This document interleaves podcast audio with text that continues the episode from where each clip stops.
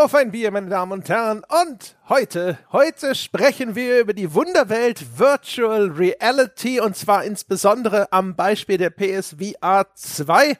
Wir haben sie ausprobiert und wir sprechen über unsere Erlebnisse in ganz neuen 3D-Welten und zwar Jochen Gebauer. Hallo Jochen. Hallo André Peschke. Hallo auch Sebastian Stange. Schon mal hier vorweggeschickt, wer der dritte Mann im Bunde ist und hallo an die Menschen dort draußen. Ja, ihr dürft mich ab heute VR-König nennen. Hervorragend. Mhm. Dann winke doch auch noch mal besonders dreidimensional in die Runde, Sebastian. Du wurdest ja schon angekündigt.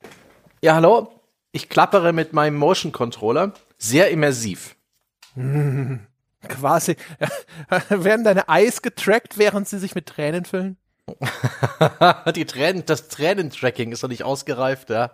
Aber ich bin voll da. Ne? Ich, ich, ich glaube, das ist die echte Realität, in der ich mich gerade befinde. Solch ein Chaos-Detail auf dem Schreibtisch, ich glaube, das kriegt noch keine PS5 hin. Sehr gut. Habt ihr äh, virtuelle oder Augmented Reality Biere vor euch stehen? Ich habe ein reales, alkoholfreies Bier vor mir, denn im Anschluss, direkt im Anschluss an die Sendung, springe ich mein Auto und fahre in die Tschechische Republik um dort ein Wochenende mit Freunden zu verbringen. Wir äh, haben ein Ferienhaus, wir haben Brennholz, wir haben eine überdachte Terrasse. Es ist durchweg Regen angekündigt. Wir haben 60 Liter Bier bei einem Vermieter, der auch Brauer ist, vorbestellt. Oh, perfekt.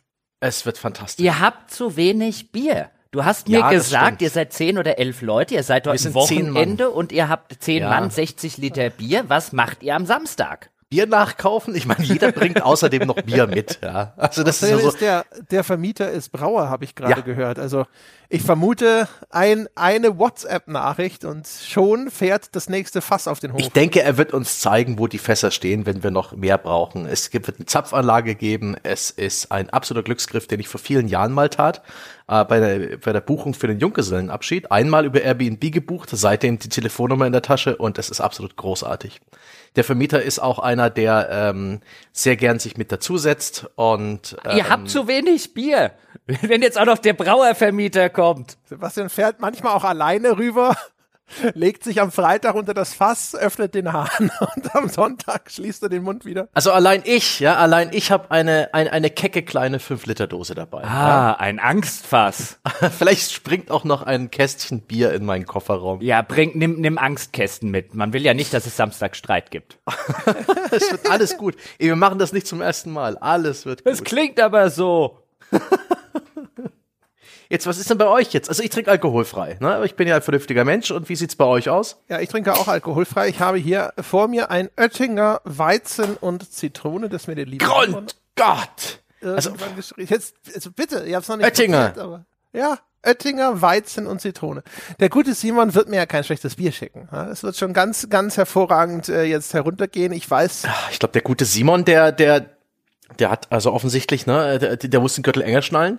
Und der, der fühlte sich irgendwie äh, äh, in die Ecke gedrängt. Der hat auch versprochen, dir was zu schicken. Und jetzt das, das letzte Gehalt fällt aus, dann halt Oettinger. Das ist, glaube ich, wieder so ein Fall von, äh, da möchte jemand Lokalkolorit äh, in die Welt tragen. Also ich kann mir sogar vorstellen, dass es gar nicht scheiße ist. Diese Weißbiere mit Zitronengeschmack, was soll da groß schiefgehen? Ich trinke übrigens auch was mit Zitronengeschmack, aber ja, ich trinke in der realen Welt auch tatsächlich was mit Alkohol. Ich habe nämlich einen Radler gekauft. Ich war gerade noch einkaufen und habe mit Schrecken festgestellt, dass das einzige Radler des Getränkedealers, bei dem ich gerade war, ein Bitburger Radler ist. Also trinke ich jetzt das. Mhm. Ja, warum auch nicht? Ja, dann kann man machen so einen Schluck. Ja, hier sind nämlich wunderbarer Sonnenschein, hier frühlingshafte Temperaturen. Im Anschluss werde ich noch mit den Hunden draußen rumtollen gehen und da kann ich mir jetzt einen Radler drauf gönnen. Herrlich. Nice. Hier ist Scheißwetter mm. und das Oettinger ist zum Kotzen. Schmeckt ein bisschen wie Brackwasser.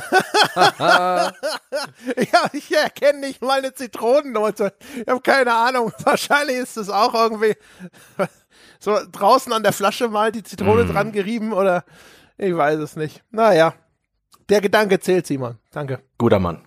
Der Simon denkt sich jetzt auch scheiße. Kannst deinen scheiß Gedanken behalten, ja, du Arschloch, undankbarer Sack.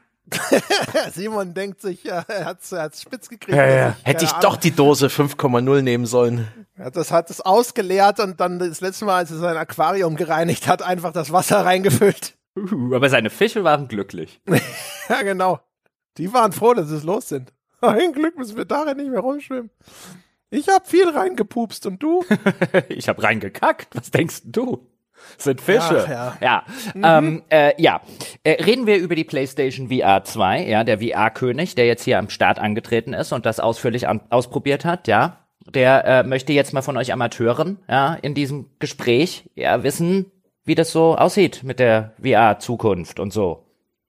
Was- Wait, wait, der, der VR-König wendet sich an die Amateure, um zu erfahren, wie die VR-Zukunft aussieht? Ja, ich will natürlich wissen, was das Fußvolk denkt. Er ist ja schließlich der. Ja, meine Knechte. Da legt er das Ohr auf die Schiene. Ja, man muss, nicht, ist nichts. man muss dem Volk lauschen, auch als König, weißt du, sonst kommt's irgendwann und hackt den Kopf ab. Das ist, so ein, ein, das ist der Populist unter den Monarchen. Ja, natürlich. Wie gesagt, guck dir das Schicksal der meisten Monarchen oder Diktatoren an, ja. Wenn sie Pech haben, werden sie nackt durch die Straßen ihrer Hauptstadt geschleift. Das soll mir nicht passieren. was macht dich eigentlich zum VR-König? Tatsache, dass ich mich dazu erklärt habe, von Gottes Gnaden. So einer. Hinterfragst du jetzt etwa meinen Absolutismus? Nee, nee, nee, du bist schon der Wollte VR-König. gerade sagen. ich habe da, ich hab der da im Hof was aufgebaut. Ist das Der geboren. schon- Ich habe auch sofort so Burger King-Krönchen im Kopf, wenn ich das höre. Da, da, da, despektierlich, despektierlich. Ich kann mir auch eine Windel vorstellen. So eine Männerwindel. Dann muss er nicht so oft aufstehen vom VR. Es sieht sie auch nicht.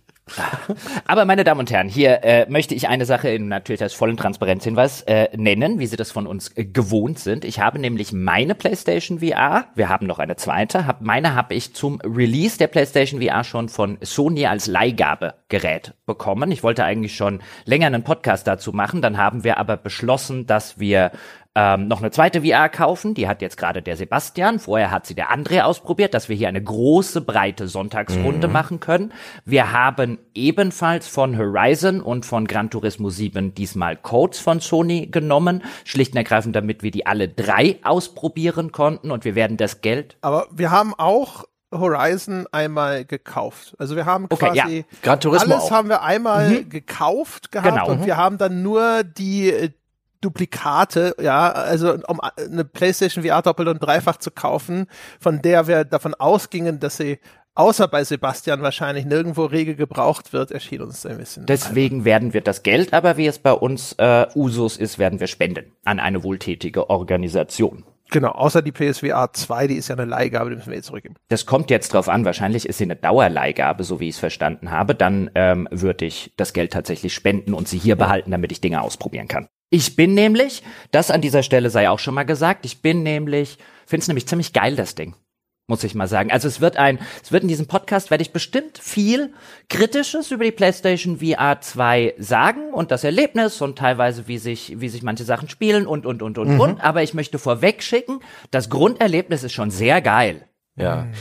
Ich denke auch, dass in diesem Podcast so zur Hälfte eine Hardware-Kritik stattfinden wird, konkret zur PlayStation VR und vielleicht auch ein bisschen zu den Spielen und so ein bisschen auch Medium-Kritik.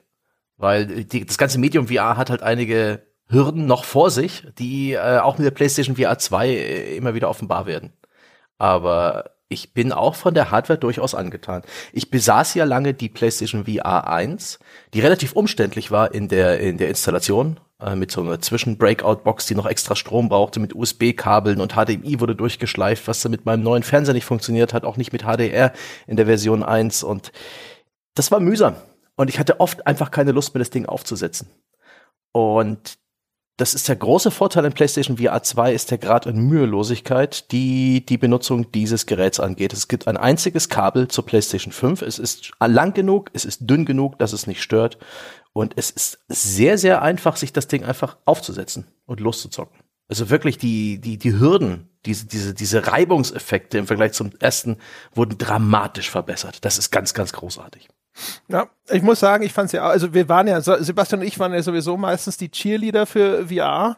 Äh, äh, und auch die PSVR 2 hat mir super gefallen. Ich bin immer noch äh, in der Kategorie, das Kabel ist zwar jetzt weniger störend als frühere Kabel, aber ich finde es immer noch schlecht und ich bin immer noch der Meinung, kabellos ist die einzige größere VR-Zukunft. Aber es war erträglich. Also mich hat das Kabel, muss ich jetzt ehrlich sagen, auch 0,0 gestört. Ich würde jetzt nicht so weit gehen aus meinem persönlichen Empfinden und Erleben zu sagen, die Zukunft kann nur kabellos sein. Natürlich ist das die bessere Zukunft und irgendwann wird sie gewiss auch passieren. Aber hier, das war wirklich ein, ein Fall von ich setze das Ding auf und ich setze es ab und leg's neben den äh, neben den Fernseher auf meinen Unterschrank und wenn ich Lust habe es zu spielen, gehe ich hin, setze es auf und schalte die PlayStation an. Das geht wirklich extrem einfach. Klar, man braucht ein bisschen Platz in der Nähe der PlayStation. Wenn man den mhm. nicht hat, wird's natürlich ein bisschen fummeliger, weil man es dann wegräumen muss ähm, und wieder rausholen muss und so weiter. Aber mich hat das 0,0 gestört. Das einzige in der Hinsicht vielleicht ein bisschen störende ist, dass man eben die beiden Sense-Controller, die mitgeliefert werden, immer noch extern auch an so einem Ladekabel aufladen muss. Hm. Ähm, aber das hat natürlich alle Controller-Geschichten, aber weißt du, wenn sozusagen die PlayStation VR in meinem einen Port steckt, ähm, und äh, ein Sense-Controller im anderen, dann muss ich wieder den Sense-Controller wechseln, damit beide gleichmäßig aufgeladen sind. Da hätte irgendwie, ja. wäre wär so ein mitgeliefertes Kabel, das einfach beide auflädt, gleichzeitig wäre echt cool gewesen. Ja, und vor allem, also die, die Quest hat nicht ohne Grund dafür Batterien. Ne? Also da mhm. wechselst du einfach die Batterien im Controller und die sind sofort wieder einsatzfähig. Wenn du jetzt die hier irgendwo an einer Stelle nacheinander aufladen musst, ist natürlich blöd. Man hat effektiv wahrscheinlich genügend USB-C-Kabel und äh, Ladegeräte im Haushalt, um die zwei Controller gleichzeitig zu laden, aber es ist einfach unkomfortabel. Und vielleicht zu, zu dem Kabel kurz, ihr hattet ja im Vorfeld auch schon gesagt, ihr habt halt sehr viel eher im Sitzen oder auch statisch mhm. gespielt. Das Störende beim Kabel ist halt beim Rumlaufen, weil ich finde, dann ja. gehst du in der Szenerie herum und dann wickelt sich das Kabel wieder um dich rum und dann musst du da wieder raussteigen. Das ist alles nicht so wild, aber wenn du das gewohnt bist, wie ich mit der Quest, dass das Kabel nicht da ist, äh, gerade wenn ich an die, ja, das habe ich jetzt auf der PSVR 2 nicht gespielt, aber die aktiveren, die Sportspiele sozusagen, diese Fitness-Games und so an der Quest denke, das ist einfach für mich erheblich besser. Hm. Das ich finde, der Kompromiss ist okay, denn äh, wenn du kein Kabel hast, dann brauchst du einen eingebauten Akku, der das Ding äh, schwerer macht und du kannst nicht so eine hard powerful, so eine, so eine leistungsfähige Hardware haben wie eine PS5. Die Letzteres PS5 ist der Riesenunterschied. Das mit dem ja. Gewicht ist ehrlich gesagt kein, okay. kein auffälliger großer Unterschied gewesen. Im Vergleich zur Quest. Genau. Okay. Ja, also ich, ich weiß nicht, ob, ob, ob noch mehr Gewicht für mich gut wäre. Ich meine, die ganze restliche Hardware, die die Displays, die Linsen, äh, die ganzen Einstellungen ringsherum, das festzurren, das kostet ja auch ein bisschen. Und ich finde das so gerade richtig. Ich weiß gar nicht, ob ich habe das Gefühl, das ist ein Tick leichter als das erste, aber da habe ich jetzt auch gerade das, das äh, Datenblatt nicht vor mir. Ist auf jeden Fall bequem und relativ mühelos. Dieses Aufziehen in, in einer weit eingestellten Kopfbandstellung. Man drückt sich dann ein, ein, ein plastikiges Kissen auf die Stirn. Man schraubt das dann hinten mit einem Drehregler an seinem Nacken fest. Das sitzt ganz gut und dann schiebt man das Display, wie schon beim Vorgänger, per Tastendruck an, an die Augen ran. Die Scharfstellung, und das ist so ein bisschen ein Kritikpunkt, erfolgt über das Rumrutschen dieses Headsets. Es gibt so einen Sweet Spot, da muss man vielleicht das ganze Headset an der Stirn ein bisschen höher setzen oder ein bisschen niedriger, bis es alles scharf erscheint. Und dann kann man schon losspielen. Ich finde. Gibt auch einen Regler. Einen Regler gibt's es auch. Ein Rädchen. Es gibt ein Rädchen. Für den Augenabstand. Mhm. Und das ist auch sehr gut, das ist ein Hardware-Rädchen. Das heißt, da werden tatsächlich Linsen und Displays gleichzeitig bewegt und an deinen Augenabstand angepasst. Da gibt's auch eine Software, die hilft dir dabei, das richtig zu machen. Und die einmalige Einrichtung auch mit diesem Einstellen einer Spielfläche im Raum, das Messen des Abstands zum Boden und so weiter, das dauert sicherlich plus zwei Minuten. Ähm, und dann ist man eigentlich spielbereit. Sowohl in einer Room-Scale-Variante, wo dann das PlayStation VR durchaus will, dass du dreimal drei Meter frei machst oder mehr. Es geht aber auch mit weniger. Und wie aus anderen VR-Erfahrungen bekannt, wird dann so ein Warngitter eingeblendet, wenn man sich dem Rand der Spielfläche nähert. Jetzt renn doch nicht so weit vor, Sebastian.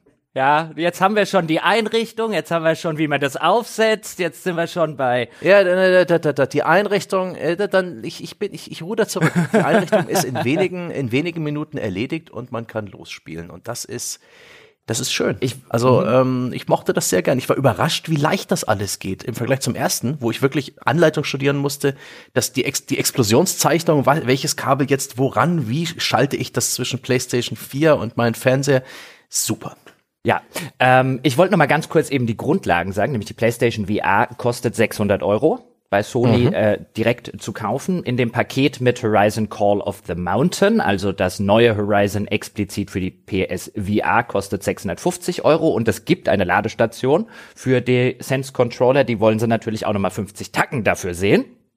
Also Schweine. klassischer Fall von wir legen nicht bei, was wir für 50 mhm. Euro extra verkaufen können.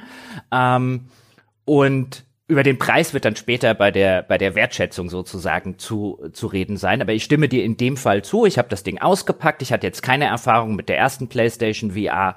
Ähm, ich habe mal in die kurze Anleitung reingeguckt, einfach weil ich überhaupt keine Erfahrung seit Jahren mit VR-Brillen mehr hatte, die ich selbst irgendwie besessen oder selbst hätte einrichten müssen. Und das ging wirklich sehr sehr einfach, sehr sehr schnell bis zu einem gewissen Grad, denn ich habe die in den Wochen, seit ich sie besitze, nie für mich richtig scharf gekriegt.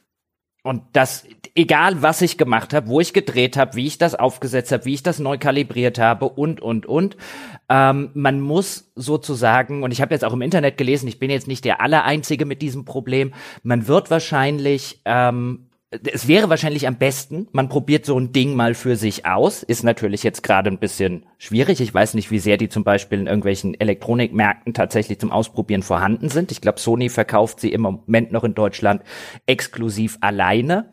Denn bei mir war es jetzt zum Beispiel so, und das wäre jetzt unterm Strich ein Grund, warum ich keine 600 Euro für dieses Ding ausgeben würde, wenn ich es jetzt privat kaufen würde. Ich krieg das scharf, dass zum Beispiel, wenn vor mir ein Text aufgeht, dass ich den scharf lesen kann, aber dann ist im Hintergrund mhm. alles unscharf. Oder ich krieg den Hintergrund scharf, aber dann krieg ich vorne das Ganze nicht mehr scharf. Und spätestens, wenn wir dann später über Spiele wie Resident Evil zum Beispiel sprechen oder über Pavlov, in das ich mal reingespielt habe, so ein Multiplayer-Shooter, wenn du dann Kimme und Korn zielen musst, ist es natürlich scheiße, wenn du entweder Kimme und Korn nicht richtig siehst oder den Gegner die Zielscheibe, was auch immer im Hintergrund unscharf wird und du halt nicht mehr genau auf den Kopf zielen kannst. Und ich habe die scharf genug gekriegt, dass ich damit spielen konnte und auch Spaß haben konnte, aber ich hatte immer das Gefühl, ich sehe hier nicht scharf genug.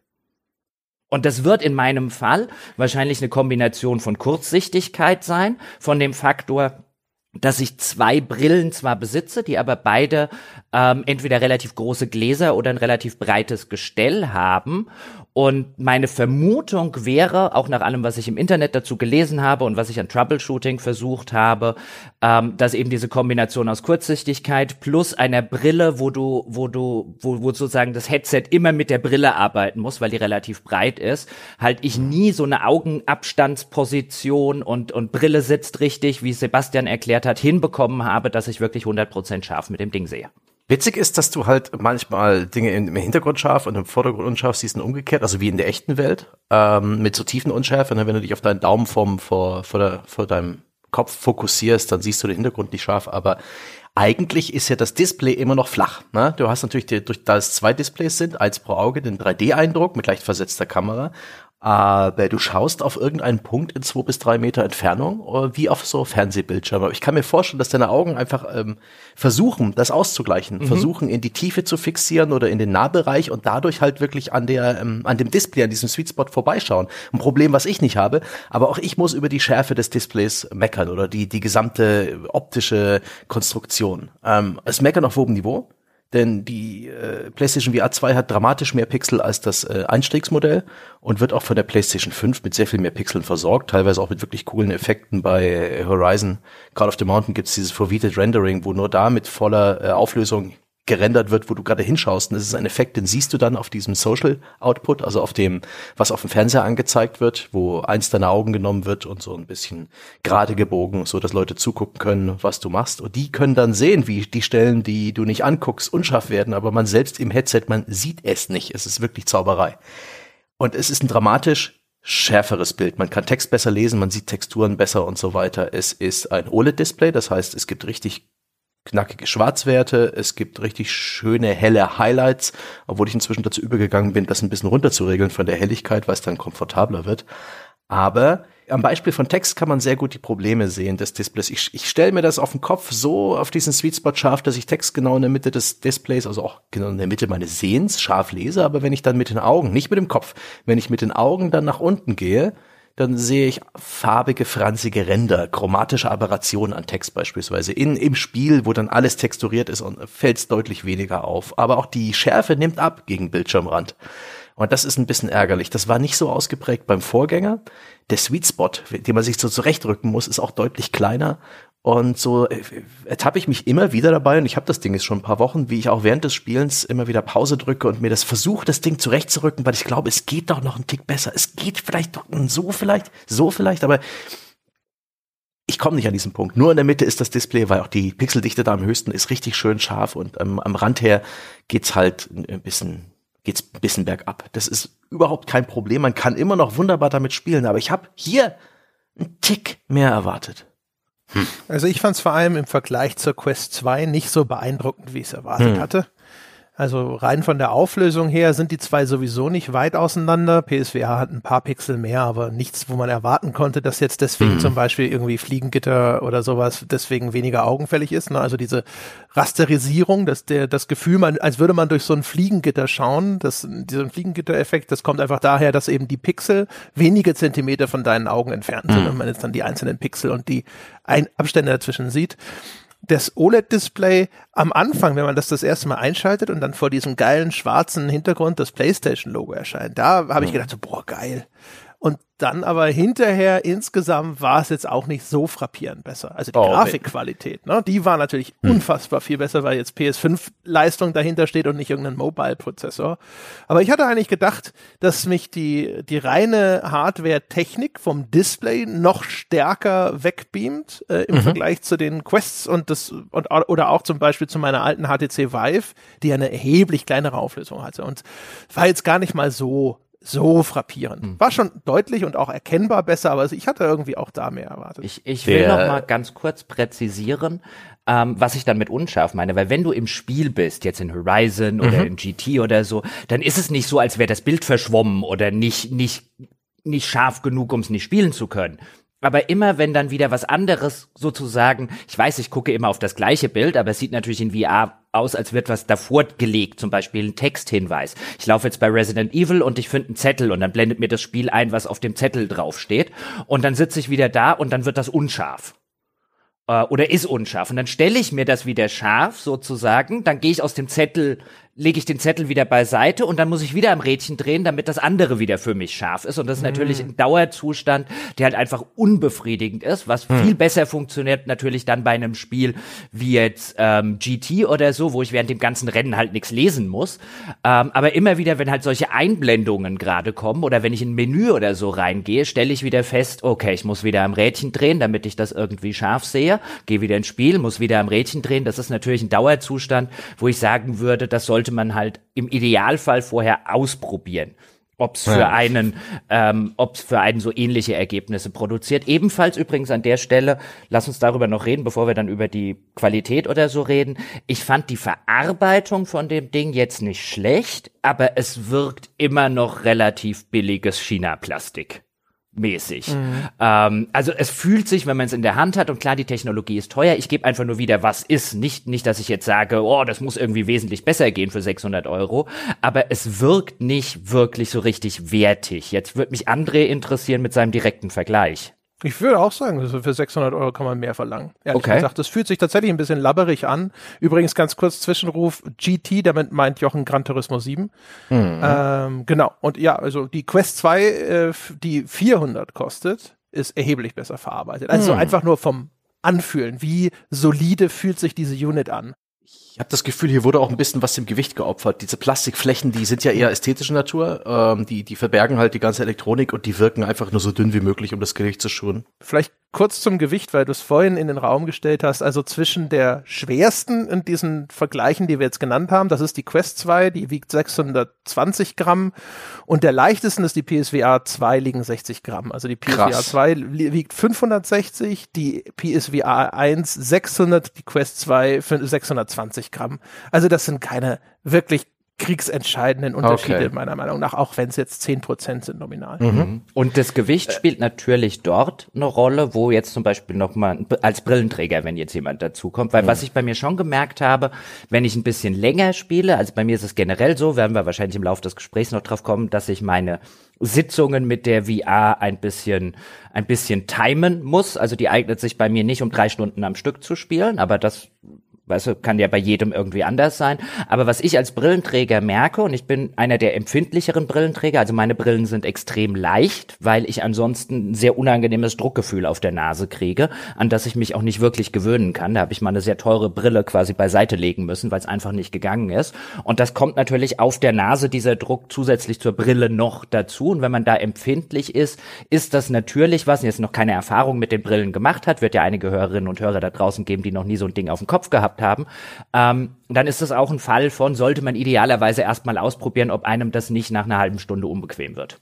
Hm. Ja, es generell, ne? Also es gibt ja so viele Begleiterscheinungen, was VR-Gaming angeht.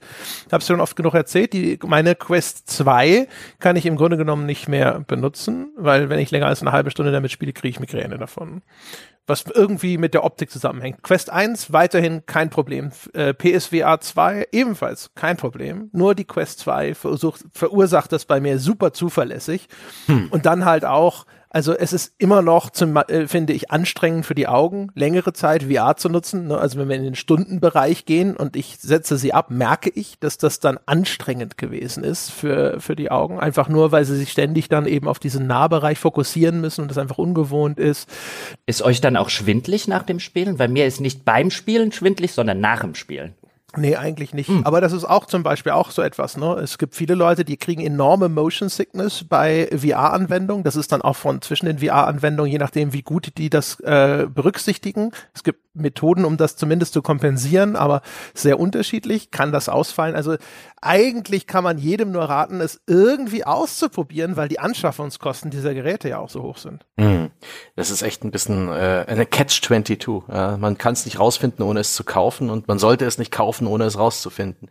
Es es gibt dann eine ganze Reihe an Dingen und auch tatsächlich an Problemen ein bisschen, die das PlayStation VR hat. Nicht alle Spiele werden in den 120 Frames gerendert, die das äh, Gerät unterstützt, sondern teilweise nur in 60 und dann gibt's so ein temporales ähm, äh, weiß ich im Fachbegriff nicht. Da werden also Frames dazwischen erfunden und anhand der Kopfbewegung auch ein bisschen bewegt, so dass der Eindruck von einem glatteren Bildlauf entsteht. Das kann ein bisschen für, ähm, für, für, für Motion Sickness sorgen im Vergleich zu zu, zur perfekten Framerate. Es gibt auch dieses OLED-Display, wenn man es sehr hell stellt, dann ist die Persistenz dieses Displays besonders hoch, also höher als beispielsweise bei anderen.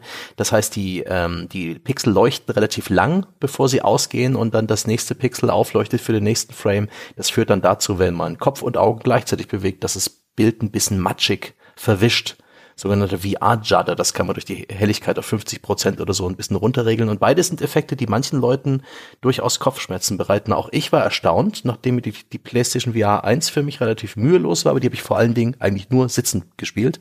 Und jetzt gibt's eben mit der PlayStation VR 2 Motion Controller und es gibt eben auch diese Möglichkeiten, sich einen 3x3 oder noch größeren Spielbereich freizuräumen und da wirklich umherzugehen und Dinge anzufassen. Bei Horizon Call of the Mountain ist das dann doch wirklich die bessere Spielerfahrung, aber da hat's wirklich bei mir gezwiebelt im Hinterkopf. Nicht Schwindel, sondern eher ein seltsames Ziehen im Hinterkopf, äh, was so so ein bisschen ähm, mein Gleichgewicht. Also es hat definitiv mit, mit dem Gleichgewicht Sinn zu tun und daran konnte ich mich ein bisschen ranarbeiten und das ist auch, geht vielen anderen Leuten so, die vielleicht erstmal etwas spielen sollten, wo sie sitzend spielen oder etwas Langsames, wo sie halt eine statische, äh, eine statische Welt vor sich haben, durch die sie sich nicht durchbewegen und sich dann extremere Sachen ranspielen. Die meisten Leute kriegen das hin. Es gibt so einen 5%-Satz ungefähr, der wird das nie können. Und das ist auch ärgerlich und das muss man eben auch rausfinden. Und Jochen, zu deinem Problem, glaube ich, wäre es eine Idee, mal so einen VR-Optiker auszuprobieren. Da gibt's äh, diverse Dienstleister inzwischen, die dir für die verschiedenen VR-Headset-Modelle Aufstecklinsen für diese eingebauten Displays verkaufen. Für nicht allzu viel in deiner Sehstärke und dann kannst du die Brille weglassen. Das mhm. könnte helfen. Mhm, das wusste ich gar nicht. Interessanter mhm. Tipp. VR-Optiker. Mhm. Aha. Und äh, zum Gerät jetzt nochmal, ich habe es auch gerade vor mir, ähm, teilweise fühlt es sich echt ein bisschen blöd an, diese, diese, diese Polster an Stirn und Nacken sind zum Beispiel aus Plastik. Das fühlt sich erstmal ein bisschen eklig und schmierig an, aber es funktioniert auch ganz gut. Also das sitzt für mich, und ich bin Glatzkopf, das ist dann sehr, sehr einfach, das sitzt wirklich bombenfest.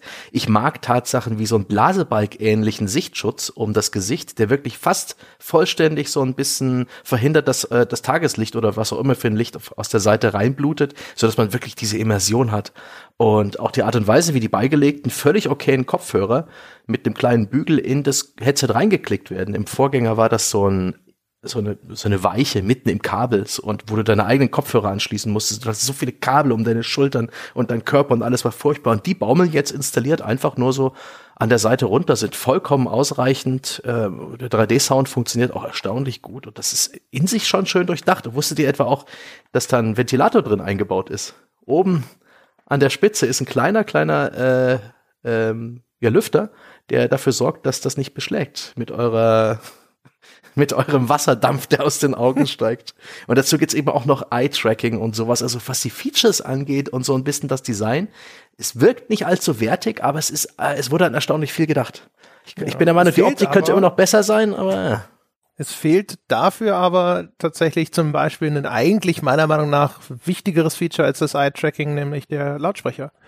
Die Quest 2 äh, braucht nicht zwingend Kopfhörer, sondern du mhm. kannst einfach nur über Lautsprecher äh, das ausgeben lassen und die Soundkulisse, die die dabei produziert, weil das so an deinem Kopf befestigt mhm. und dann so direkt neben den Ohren runterkommt, ist eigentlich echt sehr gut und ich finde, das ist äh, ein entscheidender Vorteil, weil du bist durch VR sowieso schon so wegisoliert von deiner Umwelt. Mm. Und die äh, Kopfhörer, die versiegeln dich endgültig. Während, wenn ich mit der Quest 2 spiele und das über die Lautsprecher kommt, dann, wenn irgendwo meine Freundin das Zimmer mhm. betritt oder so, höre ich Sehr das gut. trotzdem.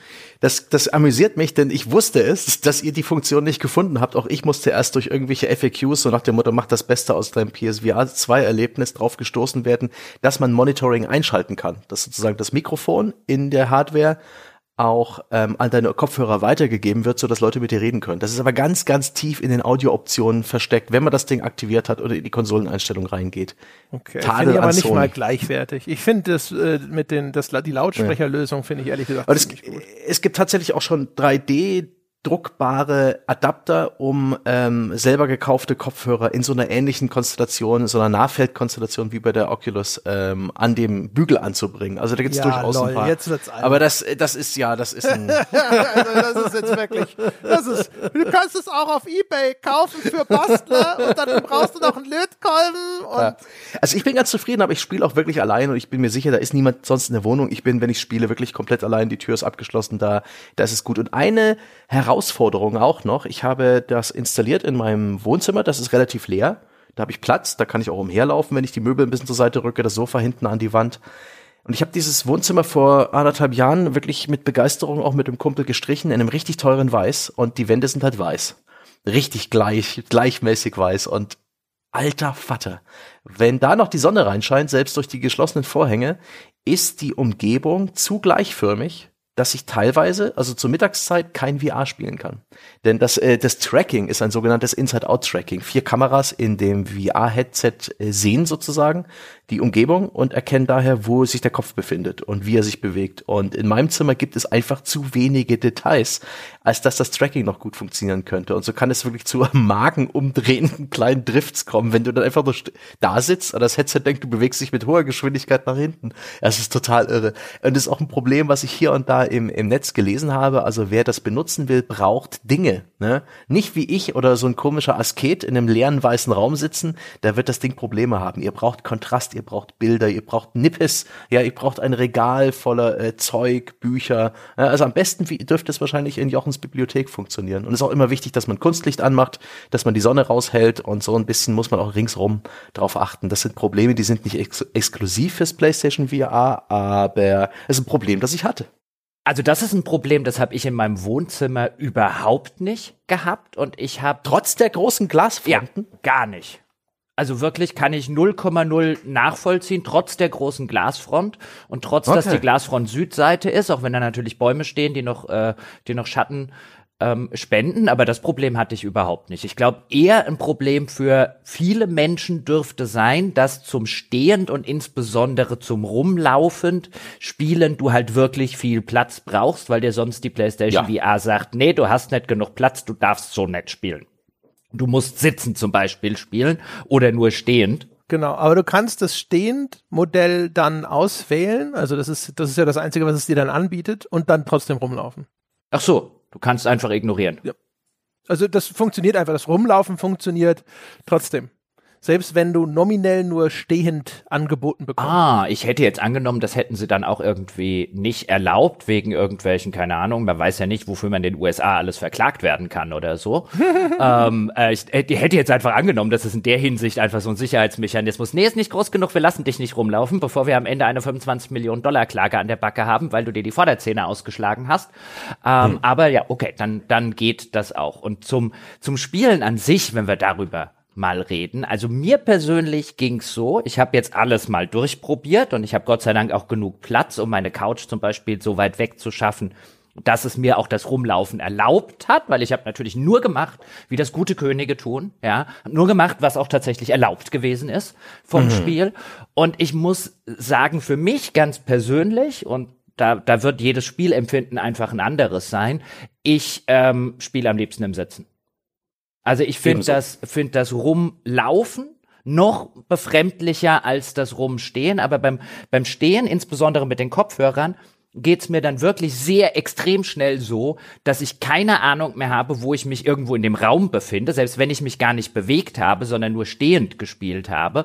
Und ich komme mir da wirklich so ein bisschen so, so, so, vollkommen, irgendwann fühle fühl ich mich da so vollkommen äh, äh, ungeschützt auf so einer ganz fundamentalen Ebene, weiß gar nicht, wie ich das richtig in Worte fassen soll und dann fange ich an so so unwillkürlich, obwohl ich die gar nicht habe, mich so zu fragen, wo stehst du eigentlich? Stehst du eigentlich irgendwie gut? Und dann kommt irgendwie der Gleichgewichtssinn, der irgendwie sagt, hm, keine Ahnung und ich ich empfand das auf Dauer einfach als unangenehm. Jetzt weiß ich nicht, wenn ich mich jetzt gezwungen hätte, das noch 20 Stunden lang auszuprobieren, mag es jetzt irgendwann der Punkt erreicht sein, an dem, an dem das besser für mich funktioniert. Aber ich fühle mich viel, viel wohler, wenn ich einfach im Sitzen spielen kann. Dann fühle ich mich auch viel mehr, weißt du, dadurch, dass ich eine körperliche Verbindung an Rücken und Hintern zur, zur Couch oder zum Stuhl habe, fühle ich mich viel mehr, weiß ich, geerdet als beim Stehen mhm. spielen. Und da fühle ich mich wohler dabei.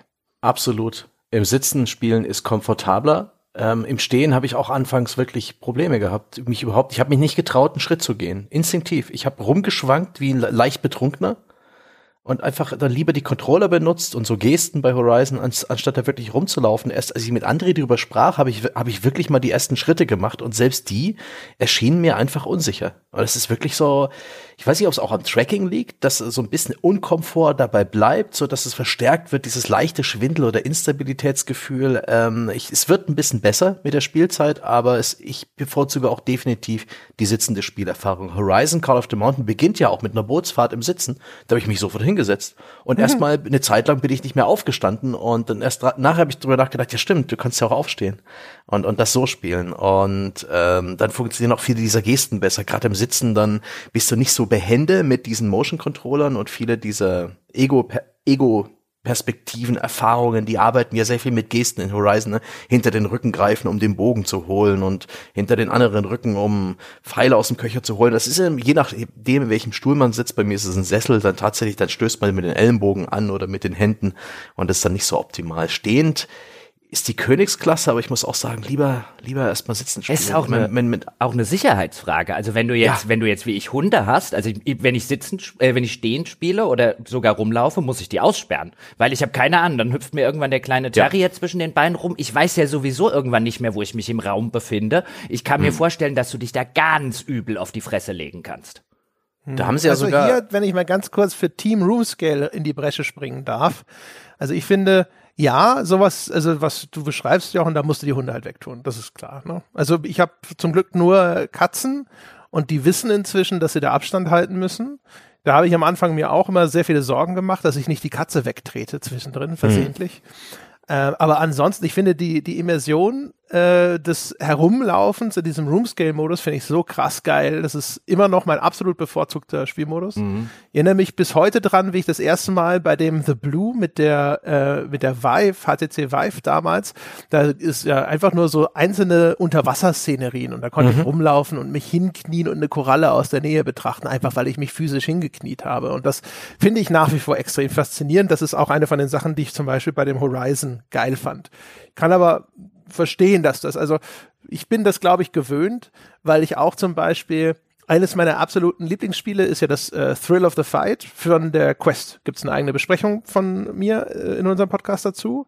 Das ist ja so ein Boxspiel, in dem du dich dann frei im Raum bewegst und dann wirklich auch unter einem Haken des Gegners so wegtauchen kannst und versuchen kannst, den auszumanövrieren in einem gewissen Grad. Die KI ist da leider ein bisschen zu wendig, aber das sind die Sachen, die ich so richtig geil finde an VR. Mhm. Das, das liebe ich. Und ich, ich habe da keine Probleme mit, ehrlich gesagt. Ich hatte, glaube ich, auch nie äh, die in dem Maße, wie ihr sie beschreibt. Mhm. Bitte, da hast du definitiv die größten VR-Flügelchen von uns allen. Ja, in dem Bereich ulkigerweise. Ja, ja, also, also dann, ich bin ja auch ein bisschen, die Tauglichkeit für Linsen und so. Ich hm. bin ja auch ein bisschen, bisschen neidisch, weil gerade jetzt die, die von den Spielen, die wir jetzt ausprobiert haben, gerade zum Beispiel so ein Resident Evil The Village oder ein, äh, ein Horizon, die steuern sich, Sebastian hat schon angesprochen, die kann man im Sitzen spielen, aber das ist keine besonders befriedigende Spielerfahrung. Mhm. Weil vielleicht mal der Sessel im Weg ist und weil halt auch die ganzen Gesten, zum Beispiel bei Resident Evil, ich greife dann links äh, an meinen Holster und zieh äh, am, am, am, am, an der Hüfte und zieh die Pistole raus und so. Ähm, oder ich klettere jetzt irgendwo hoch bei Horizon, indem ich halt wirklich mit den Armen Kletterbewegungen mache und dabei eine Taste an dem Controller drücke. Das ist im Sitzen fühlt sich das einfach völlig unbefriedigend an. Ähm, falsch irgendwie. Genau, und auch falsch an. Ähm, das ist dann auch was, was ich dann tatsächlich im Stehen dann weitergespielt habe ähm, und was ich jetzt auch dem Spiel oder der Brille nicht zum Nachteil gereichen würde, aber das fällt halt alles so unter den unter die unter die Oberprämisse, die wir wahrscheinlich häufig im Podcast haben. Es wäre ideal, das auszuprobieren, bevor man das Geld ausgibt, einfach mhm. um rauszufinden, fühle ich mich da nach 20 Minuten stehend spielen immer noch wohl damit, weil was passieren wird, und das haben ja auch alle Leute gesagt, die ich das in der Zwischenzeit habe mal ausprobieren lassen, wenn du ein bisschen länger gespielt hast, dann hast du keine Ahnung mehr, wo du in deinem Wohnzimmer stehst. Selbst wenn du dich gar nicht bewegt hast. Du hast keinerlei für die reale Welt, keinerlei reales Vorstellungsvermögen mehr und das kann halt je nach Typ, Persönlichkeit, Mensch, kann das halt eine eher unangenehme Erfahrung sein. Dafür hat es ja. immerhin diese Kamerataste. Ne? Es gibt am untere, an der Unterseite des ja, Headsets ja. ist eine Taste, die du jederzeit drücken kannst und dann kriegst du ein Kamerabild der Umgebung. Ja, das ist sehr gut. Schlecht platziert, Schlecht. aber immerhin. Sie gehört an den Controller. Die ja, Taste, oder weil die hast du in der Hand. an die Seite des Headsets, aber da unten ja. direkt so bei der Nase ist sie am schlechtesten möglichen platziert. Ja, ja, ja, ja. Die funktioniert erstaunlich gut. Die ist vollkommen ausreichend, um zum Beispiel mal irgendwie ähm, Kamera anschalten, gucken, wo deine Brille liegt, schnell irgendwas in die Hand nehmen. Also es reicht noch nicht, um mal irgendwas zu lesen, aber sie ist äh, Orientierung ist da und du weißt dann wieder, wo du bist. Und ein Stück weit für die Room-Scale-Erfahrungen, es gibt ja dieses Sicherheitsnetz. Das heißt, wenn du in der virtuellen Spielwelt äh, in eine Richtung läufst, wo dann irgendwann dein Fernseher ist oder deine Tür, dann wird dann rechtzeitig, bevor du da einschlägst, ein so, so, so ein Gitternetz eingeblendet, so nach dem Motto, oh, du verlässt den Spielbereich, aber dem, dem vertraue ich auch nicht. Da habe ich trotzdem aber Angst. Kannst du, kannst du total. Ja, aber ich habe Angst, dass ich einfach zum Beispiel bei irgendeiner Geste, also im Schwertkampfspiel, ich stehe noch so weit weg von meiner Zimmertür, dass ich da das Gitter nicht auslöse, aber dann mhm. will ich den Gegner halt eins überziehen und und hole voll aus und da habe ich Angst, dass ich dann trotzdem mit den mit den Knöcheln die Tür erwischt und das ist wirklich uh, das ist also ich vertraue dem noch nicht und ich denke, das ist auch psychologisch. Ich habe das aber dadurch, dass ich das schon also die Quest hat das identisch, ne, und dadurch, dass ich das schon so lange benutze, du weißt dann auch mit welcher Toleranz du das einzeichnen musst damit du wirklich safe, safe bist. Und das funktioniert dann einfach ganz hervorragend. Du hast da dann auch, wenn du häufiger in dem gleichen Bereich spielst, hast du, ein, hast du hinterher, also wirklich ein super Raumgefühl, ehrlich gesagt. Mhm. Also das bleibt nicht so unbedingt, wie es Jochen beschreibt, sondern ich habe dann äh, ein echt gutes Gefühl dafür, wo ich gerade im Raum bin, weil auch zwischendrin immer wieder dieses Gitternetz eingeblendet wird, wenn du dich ihm näherst und mhm. anhand der Form erkenne ich, wo ich bin. Ah, also du hast weiß da, wo es diese ja, ich weiß, da wo es dieses, diesen kleinen Schlenker macht, da ist die Sofakante. Ne? Mhm. Und dadurch weiß ich dann automatisch, ohne dass ich irgendwas die Brille abnehmen muss oder so, weiß ich, wo ich im Raum bin. Ja. Aber generell, diese, dieser VR-Effekt ist schon sensationell. Ich hatte jetzt äh, zuletzt so Ende letzten Jahres die PlayStation VR 1 auf dem Kopf und es ist jetzt ein deutlicher Sprung an Schärfe und so weiter, aber es bleibt einfach ein anderes Medium, eins, das dein Hirn überlistet und dich glauben lässt, du bist du bist irgendwo anders. Ähm, der Sichtbereich ist deutlich größer bei der PlayStation VR 2. Es ist immer noch so, als hätte man so ein bisschen eine Brille auf. Also am Rand äh, sieht man nicht so weit, wie es die Augen normalerweise können, aber ansonsten gerade nach vertikal ist der, der Sichtbereich so toll und man fühlt sich wirklich teleportiert an einen anderen Ort. In das Cockpit eines Rennautos bei Gran Turismo, in irgendeine viel zu bunte, viel zu schöne tropische Welt in, in äh, in Call of the Mountain und äh, ich war extrem begeistert von der Demo von Resident Evil 8 da habe ich also den größten Spaß gehabt, bevor ich das erste Monster auftauchte, indem ich einfach diese unglaublich detaillierte, verrottete Dorfkulisse bestaunt habe etwas, wo man im Spiel durchrennt, weil da gibt's kein Item aufzusammeln. Und da habe ich in VR viele Minuten einfach mir Knoblauchbündel angeschaut, verrottete Betten und, und die Schloss in der Ferne. Wow, wow, absolut beeindruckend. Also wirklich so nah dran zu kommen an die Spielwelt, so tief drin zu sein, das ist wirklich sagenhaft. Also der VR-Effekt, der liefert nach wie vor. Ja, uh, fuck yes, ey. Wie ging's dir da, Jochen? War das denn, äh, das war doch für dich eigentlich seit langer Zeit mal wieder VR. Also ich habe das Ding ausgepackt, ich habe das Ding äh, angeschlossen, ich habe das Ding eingestellt. Ähm, dann habe ich irgendwann gesagt, fuck it, wenn es nicht so richtig scharf ist, ich will jetzt endlich spielen. Mhm. Und dann habe ich Horizon gestartet und dann, das fängt ja mit, du hast gesagt, mit so einer Bootsfahrt an. Also der, die Figur, die man spielt, sitzt in einem, in einem Ruderboot zusammen mit so zwei anderen äh, äh, Stammesmitgliedern aus dieser Horizon-Welt. Man hat, wurde anscheinend irgendwie gerade gefangen genommen. Egal, kommen wir nachher noch zu. Und dann wird so langsam dieses Bild, das 3D-Bild, äh, äh, sichtbar. Und äh, dann auch noch in dieser wunderbar farbenfrohen, mit diesen knalligen Grün- und mhm. Blautönen, dieser Horizon-Dschungelartigen Spielwelt. Und dann kommt von rechts erstmal so ein Thunderbird angeflogen. Und ich stand dann schon, da stand ich noch, stand dann schon da und dachte, wow, oh, oh, what the fuck? Das ist meilenweit von dem entfernt, was ich zuletzt als Brille aufgehabt habe, mhm. also von der Qualität her. Das ist auch 0,0 Vergleich mit sowas, was man vielleicht irgendwie im Kino in irgendeinem 3D-Film oder so sieht. Mhm. Das sah einfach richtig, richtig, richtig geil aus. Und das war auch unisono die Reaktion von allen Leuten, denen ich die in der Zwischenzeit mal auf den Kopf gesetzt habe. Die, die, die, die lasse ich immer diese Einführungssequenz von Horizon ja. spielen. Ja, ja, die ist so ist perfekt dafür. Genau, die ist so, ja stimmt, die ist so perfekt dafür. Und die standen allesamt da und so, wow, und dann sag ich, geh mal mit dem Finger unten, mit der Hand unten ins Wasser ja. und dann so, ja, du kannst mit der Hand ins Wasser und dann greift man da oben an die Lianen dran und so, oh. Und äh, das ist schon auf, auf technischem grafischem Niveau ist das schon echt, echt eine Bombe. Und da war ich, war ich, also mein Ersteindruck war, ich war schwer beeindruckt, wie gut das heute aussehen kann. Ähm, und dass man, also mir ging's so, ich hatte es ja früher häufiger bei VR-Brillen, dass ich Motion Sickness sehr schnell bekommen habe. Die habe ich hier beim Spielen tatsächlich äh, nie bekommen. Und ich habe sogar, Gott sei Dank haben wir die Folge nochmal verschoben gehabt, aus anderen Gründen. Ich habe meiner Mutter das Ding aufgesetzt mit 84. Mm. Und meine Mutter so, ich weiß ja nicht, ob ich das, oh, mm, ja, es ist das auch. Und ich so, nein, du kannst nicht umfallen, ich halte dich fest, alles, alles safe.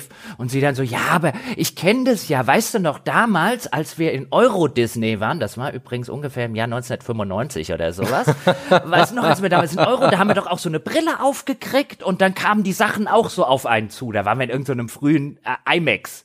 Kino. Das war meine, die letzte Erfahrung von meiner Mutter mit den, mit so etwas, glaube ich. Und dann habe ich immer diese Brille aufgesetzt und wir waren nur im Hauptmenü, das ist auch schon VR in dem Spiel. Und meine Mutter hat dann so gesagt, nee, ich will gar nicht mehr. Sie hat sich dann so umgeguckt, so, oh, ich will aber gar nicht mehr. Ich will nicht, dass sich das bewegt, setz es mir wieder ab. Also die war da, also für die ist das halt, ich finde das halt so, so, so interessant zu sehen. Ähm, dann eben in dem Fall bei, bei, natürlich bei älteren Menschen, so ein, bei der war es halt, war es halt eher so eine, eine Mischung aus Staunen und äh, Furcht, sich überhaupt nicht in diesem ganzen Ding zurechtzufinden, hinzufallen oder sonst was. Hm. Ich habe es meiner, meiner Freundin mal äh, gezeigt, also auch die Introsequenz von Horizon und äh, also ich fand das mega gut. Also die war fünf Minuten lang wieder ein zwölfjähriges Mädchen. Mhm. Ist schon, ist schon gut. Horizon ist so das, das vollständigste Spiel im Line-Up, im durchaus schmalen Line-Up an PlayStation VR 2 Starttiteln. Das benutzt Motion Controller, etwas, was bei äh, zum Beispiel Gran Turismo 7 nicht möglich oder nötig ist. Die liegen ja auch bei, was ich super finde. Bei, beim ersten PlayStation VR lagen die nicht standardmäßig bei und es waren auch nur die Move-Controller. Das war zum Scheitern verurteilt. So, jetzt wollen wir nicht die Basics loben, ja. Ja, die liegen bei, die sind okay Ich finde, sie machen nichts besonders. Ähm, ich, ich vermisse ein bisschen die Tatsache, dass man sie nicht loslassen kann. Ich habe, ich, es ist ja ein Handtracking. Die diese Motion Controller werden zum Beispiel in Horizon Call of the Mountain durch deine Hände repräsentiert. In äh, Resident Evil 8 hat man sogar noch Arme dran. Ähm, bei Horizon schweben sie einfach in der Luft und äh, du, du kannst ein paar, also mit dem Zeigefinger und dem Mittelfinger den Controller loslassen und dann erkennt er auch, dass du da ein paar Tasten loslässt und nicht mehr berührst und dann gehen die Hände auf. Den Mittelfinger weigert er sich zu tracken. Er lässt sich keinen Mittelfinger machen. Richtig, er lässt sich keinen Mittelfinger ausstrecken, obwohl es theoretisch möglich ist. Ja. Ähm, aber das sind alles so Gimmicks. Zensiert mich. Das ja. dumme Scheiße. Und ich, ich würde halt gern einfach, intuitiv ist es nämlich nicht, Dinge einfach nur mit drei Fingern in die Hand zu nehmen. In Wirklichkeit willst du die ganze Hand öffnen, aber dann, dann hängt der Controller nur noch so ein bisschen lose in deiner Hand und, und rutscht wie so Skistöcke, die du, die du loslässt und, und baumelt ein bisschen raus. Es gibt natürlich Wrist-Straps, die das alles festhalten, aber der, das ist noch nicht der hundertprozentige Weg. Ich bin der Meinung, VR-mäßig sind wir, was Bewegungskontrolle angeht, ungefähr da, wo der Dreamcast-Controller war. Ja, schon auf dem richtigen Weg, aber noch nicht 100% da angekommen. Und der, es funktioniert okay, das Tracking funktioniert okay. Ich musste erstaunlich oft mich dran erinnern, welche Tasten wo sind, weil das so ein bisschen geteilt ist. Du hast äh, Dreieck und Viereck auf der einen Hälfte, Kreis und X auf der anderen Hälfte. Der PlayStation-Button ist nicht sofort zu finden. Die ist, also ich musste, also ich habe echt, weil ich vielleicht auch nicht so viel damit gespielt habe, bis zum Schluss so ein bisschen meine meine Probleme gehabt, die mit denen richtig umzugehen, ohne Fummelei und Mühsal. Ich meine, das Tracking funktioniert und so gerade bei Horizon, wenn du dann einmal mit diesen Händen arbeitest, mit denen du alles machst und da umherkletterst, das Moos streicheln kannst, das hoch aufgelöste, was auch ein bisschen reagiert und überall in Horizon Call of the Mountain sind so kleine Auflockerungsstation, wo jetzt kein Gameplay wartet, sondern einfach so ein bisschen was hingelegt wurde. Ein Hammer und ein paar Tontöpfe oder eine Trommel und ein anderes Musikinstrument, wo du einfach so ein bisschen spielen kannst. Das ist schon wirklich beeindruckend und auch äh, erstaunlich immersiv. Ich hatte dann das Gefühl, etwas in der Hand zu haben und mein Gehirn hat einfach Gewicht hinzugefügt. Obwohl da gar keins da war. Das ist echt abgefahren.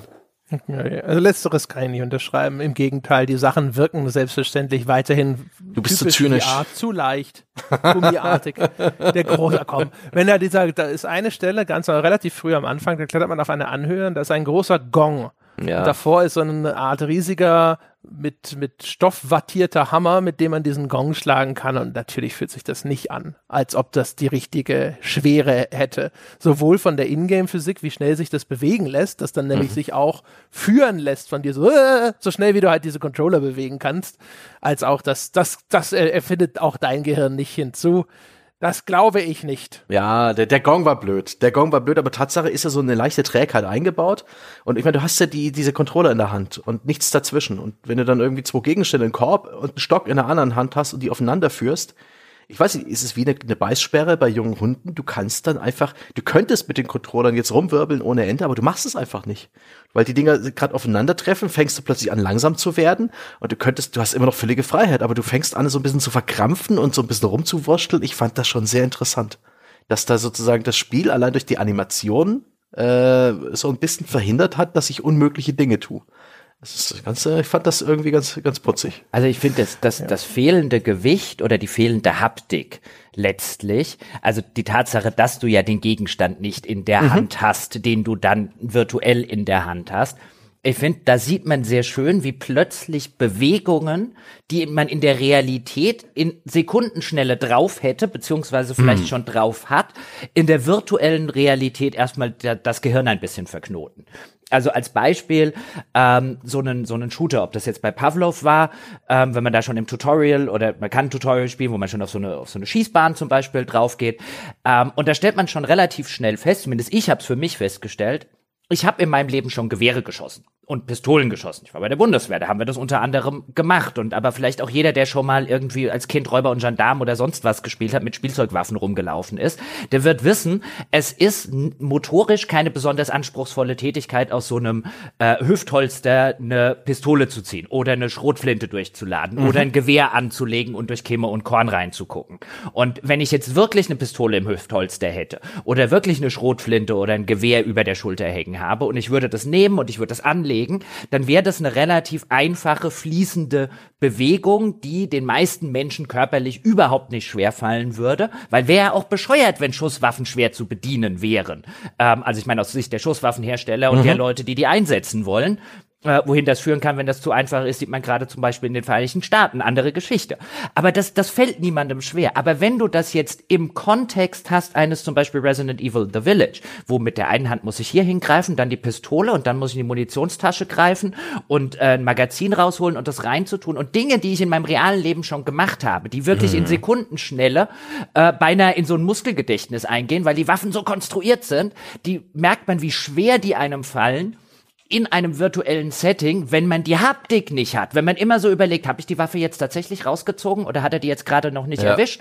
Äh, habe ich den Bogen jetzt wirklich schon in der Hand, damit ich jetzt den Pfeil rausziehen kann bei Horizon? Und klar, wenn man Zeit investiert, dann ähm, äh, und übt, dann fallen diese Bewegungen irgendwann deutlich einfacher. Ich finde sie immer noch nicht intuitiv und mir persönlich geht's so, und es mag einen Haufen Leute geben bestimmt, die das total cool finden, ein Resident Evil auf die Art und Weise zu spielen, dass ich immer mit einer Hand meine hm. Jacke hm. aufmachen muss, reingreifen, um dort die Taschenlampe rauszuholen zum Beispiel, wenn ich die einsetzen möchte. Dass ich eben diese verschiedenen Motion-Gesten habe, die halt nachbilden, wo meine Gegenstände an meinem Körper sich denn tatsächlich befinden.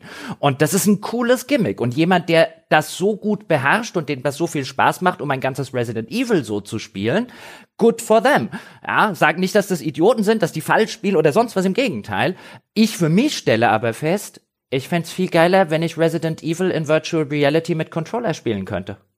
Weil mir, ich persönlich finde diese ganzen Gesten auf Dauer auch jetzt bei einem Horizon irgendwann, ich finde diese ganzen, die, die sind mir zu gimmicky und auf Dauer würde ich ja. denken, das Geile an dem Ding ist die Virtual Reality. Wie geil das aussieht, wie geil die Immersion in diesem Ding ist. Ich wünschte mir, es würde sich einfach mit Controller steuern lassen. Und bei dem Spiel, das wir jetzt ausprobiert haben, bei dem das ging, nämlich bei, bei GT7, äh, dem Rennspiel, das natürlich auch noch den, den Vorteil in Anführungszeichen hat, dass man äh, eine Figur spielt, die in einem Auto sitzt und nicht eine Figur unmittelbar in der Umgebung. Aber das hat, das hat mir von allen mit weitem Abstand am meisten Spaß gemacht. Also vielleicht als Ergänzung dazu nochmal, weil es auch zu dem passt, was wir vorhin so über diese Physis gesagt haben. Ich finde, es stellen sich auch die typischen Effekte von Motion Gaming ein, so wie wir es von der Wii schon kennen. Nämlich, dass du feststellst, dass du die Wahl hast, das vernünftig auszuagieren, ne, die Full Range of Motion einer Bewegung nachzuvollziehen, wie in einem Rollenspiel oder effektiv zu spielen. Hm. Zum Beispiel die Kletterpassagen in Horizon, das ist übrigens eigentlich eine 1 zu 1 Kopie von The Climb, also diesen VR-Spielen von Crytek. Mhm. Und dann, da ist es zum Beispiel so, eigentlich, um effektiv und schnell eine Felswand zu, hochzuklettern, äh, da kletterst du so, wie ein Hund schwimmt. Ne? Ja. So. Und dann bist du oben. Und das geht du, super schnell und unkompliziert. Du musst nicht mal hinschauen. Ja, genau. Ne? Einfach nur zack, zack, zack, zack, zack, zack, zack. Während, wenn, aber das ist natürlich völlig bescheuert. Ne? Also da, so, die Physis eines, eines Körpers, der sehr hochgewuchtet werden muss, der irgendwie springt und an ab, äh, äh kleinen äh, Handhelden, äh, kleinen Vorsprüngen sich festklammern und sowas, kommt null rüber. Die ganze Immersion ist quasi qua der Art und Weise, wie du es physisch, physisch ausagierst, sogar unterwandert und kaputt. Aber so, so spielst du das Spiel eigentlich am besten und am schnellsten. Ne? Oder du machst es quasi ordentlich und denkst dir, du bist Tom Cruise äh, am, am Anfang von Mission Impossible 2 und versuchst es irgendwie auszuagieren. Aber dann dauert alles viel länger, als es theoretisch hm. dauern müsste. Ach, ich bin auch noch nicht so ganz zufrieden. Ich glaube, das ist eher eine Kritik am Medium als an der PlayStation VR 2 mit dieser ganzen Motion Controller Geschichte, mit diesen, mit diesen, mit dieser Handsteuerung. Jedes Spiel macht es ein bisschen anders. Pavlov ist auch wohl extrem gründlich, wenn es darum geht, durchzuladen, mhm. nachzuladen, mhm. den, den, den Verschluss nochmal vorzuziehen, um reinzugucken und all sowas. Super immersiv, aber dann, dann spielt, der spielt sich der, der nächste Shooter wieder ein bisschen anders. Hier ist so viel Wildwuchs. Und jeder, jede VR-Plattform hat leicht andere Controller mit Tasten leicht woanders. Es gibt noch nicht diese quasi Standard Standardsteuerung, wie sie zum Beispiel Call of Duty für klassische Controller etabliert hat, wo man nicht mehr nachdenken muss. Und es hat auch viele Design-Herausforderungen. Beispielsweise habe ich ein, bin ich Rechtshänder, habe aber ein linkes dominantes Auge. Das heißt, bei äh, Horizon habe ich den Bogen in der ähm, in der linken Hand und ich ziehe äh, in der rechten Hand und ich ziehe mit links, genau. Ich habe den Bogen in der rechten Hand und ich ziehe mit links die, äh, den Pfeil und halte das an mein linkes Auge. Der Bogen hat eine leichte Einkerbung auf der falschen Seite, Leute, die, die im echten Bogensport würde ich einen anderen Bogen bekommen. Dasselbe Problem gibt's bei, äh, bei Gewehren. Ne? Ich bin Linksschütze, aber Rechtshänder. Und gerade wenn man doch irgendwie einen Scharfschützenaufsatz äh, hat, äh, dann, dann muss das Spiel das auch alles berücksichtigen. Und das sind, das ist äh, eine Permutation einfach so, so ein bisschen holprig und stolprig. Und wenn das das Spiel erstmal nicht kann und man sich dann plötzlich schwer tut mit Zielen und, und wie man das alles bedient und jedes Spiel macht das ein bisschen anders, Gimmicky trifft's auch ganz gut. Ich erinnere mich so ein bisschen an die erste, an die ersten Launch-Titel bei der Vive, äh, nicht Vive, Vita.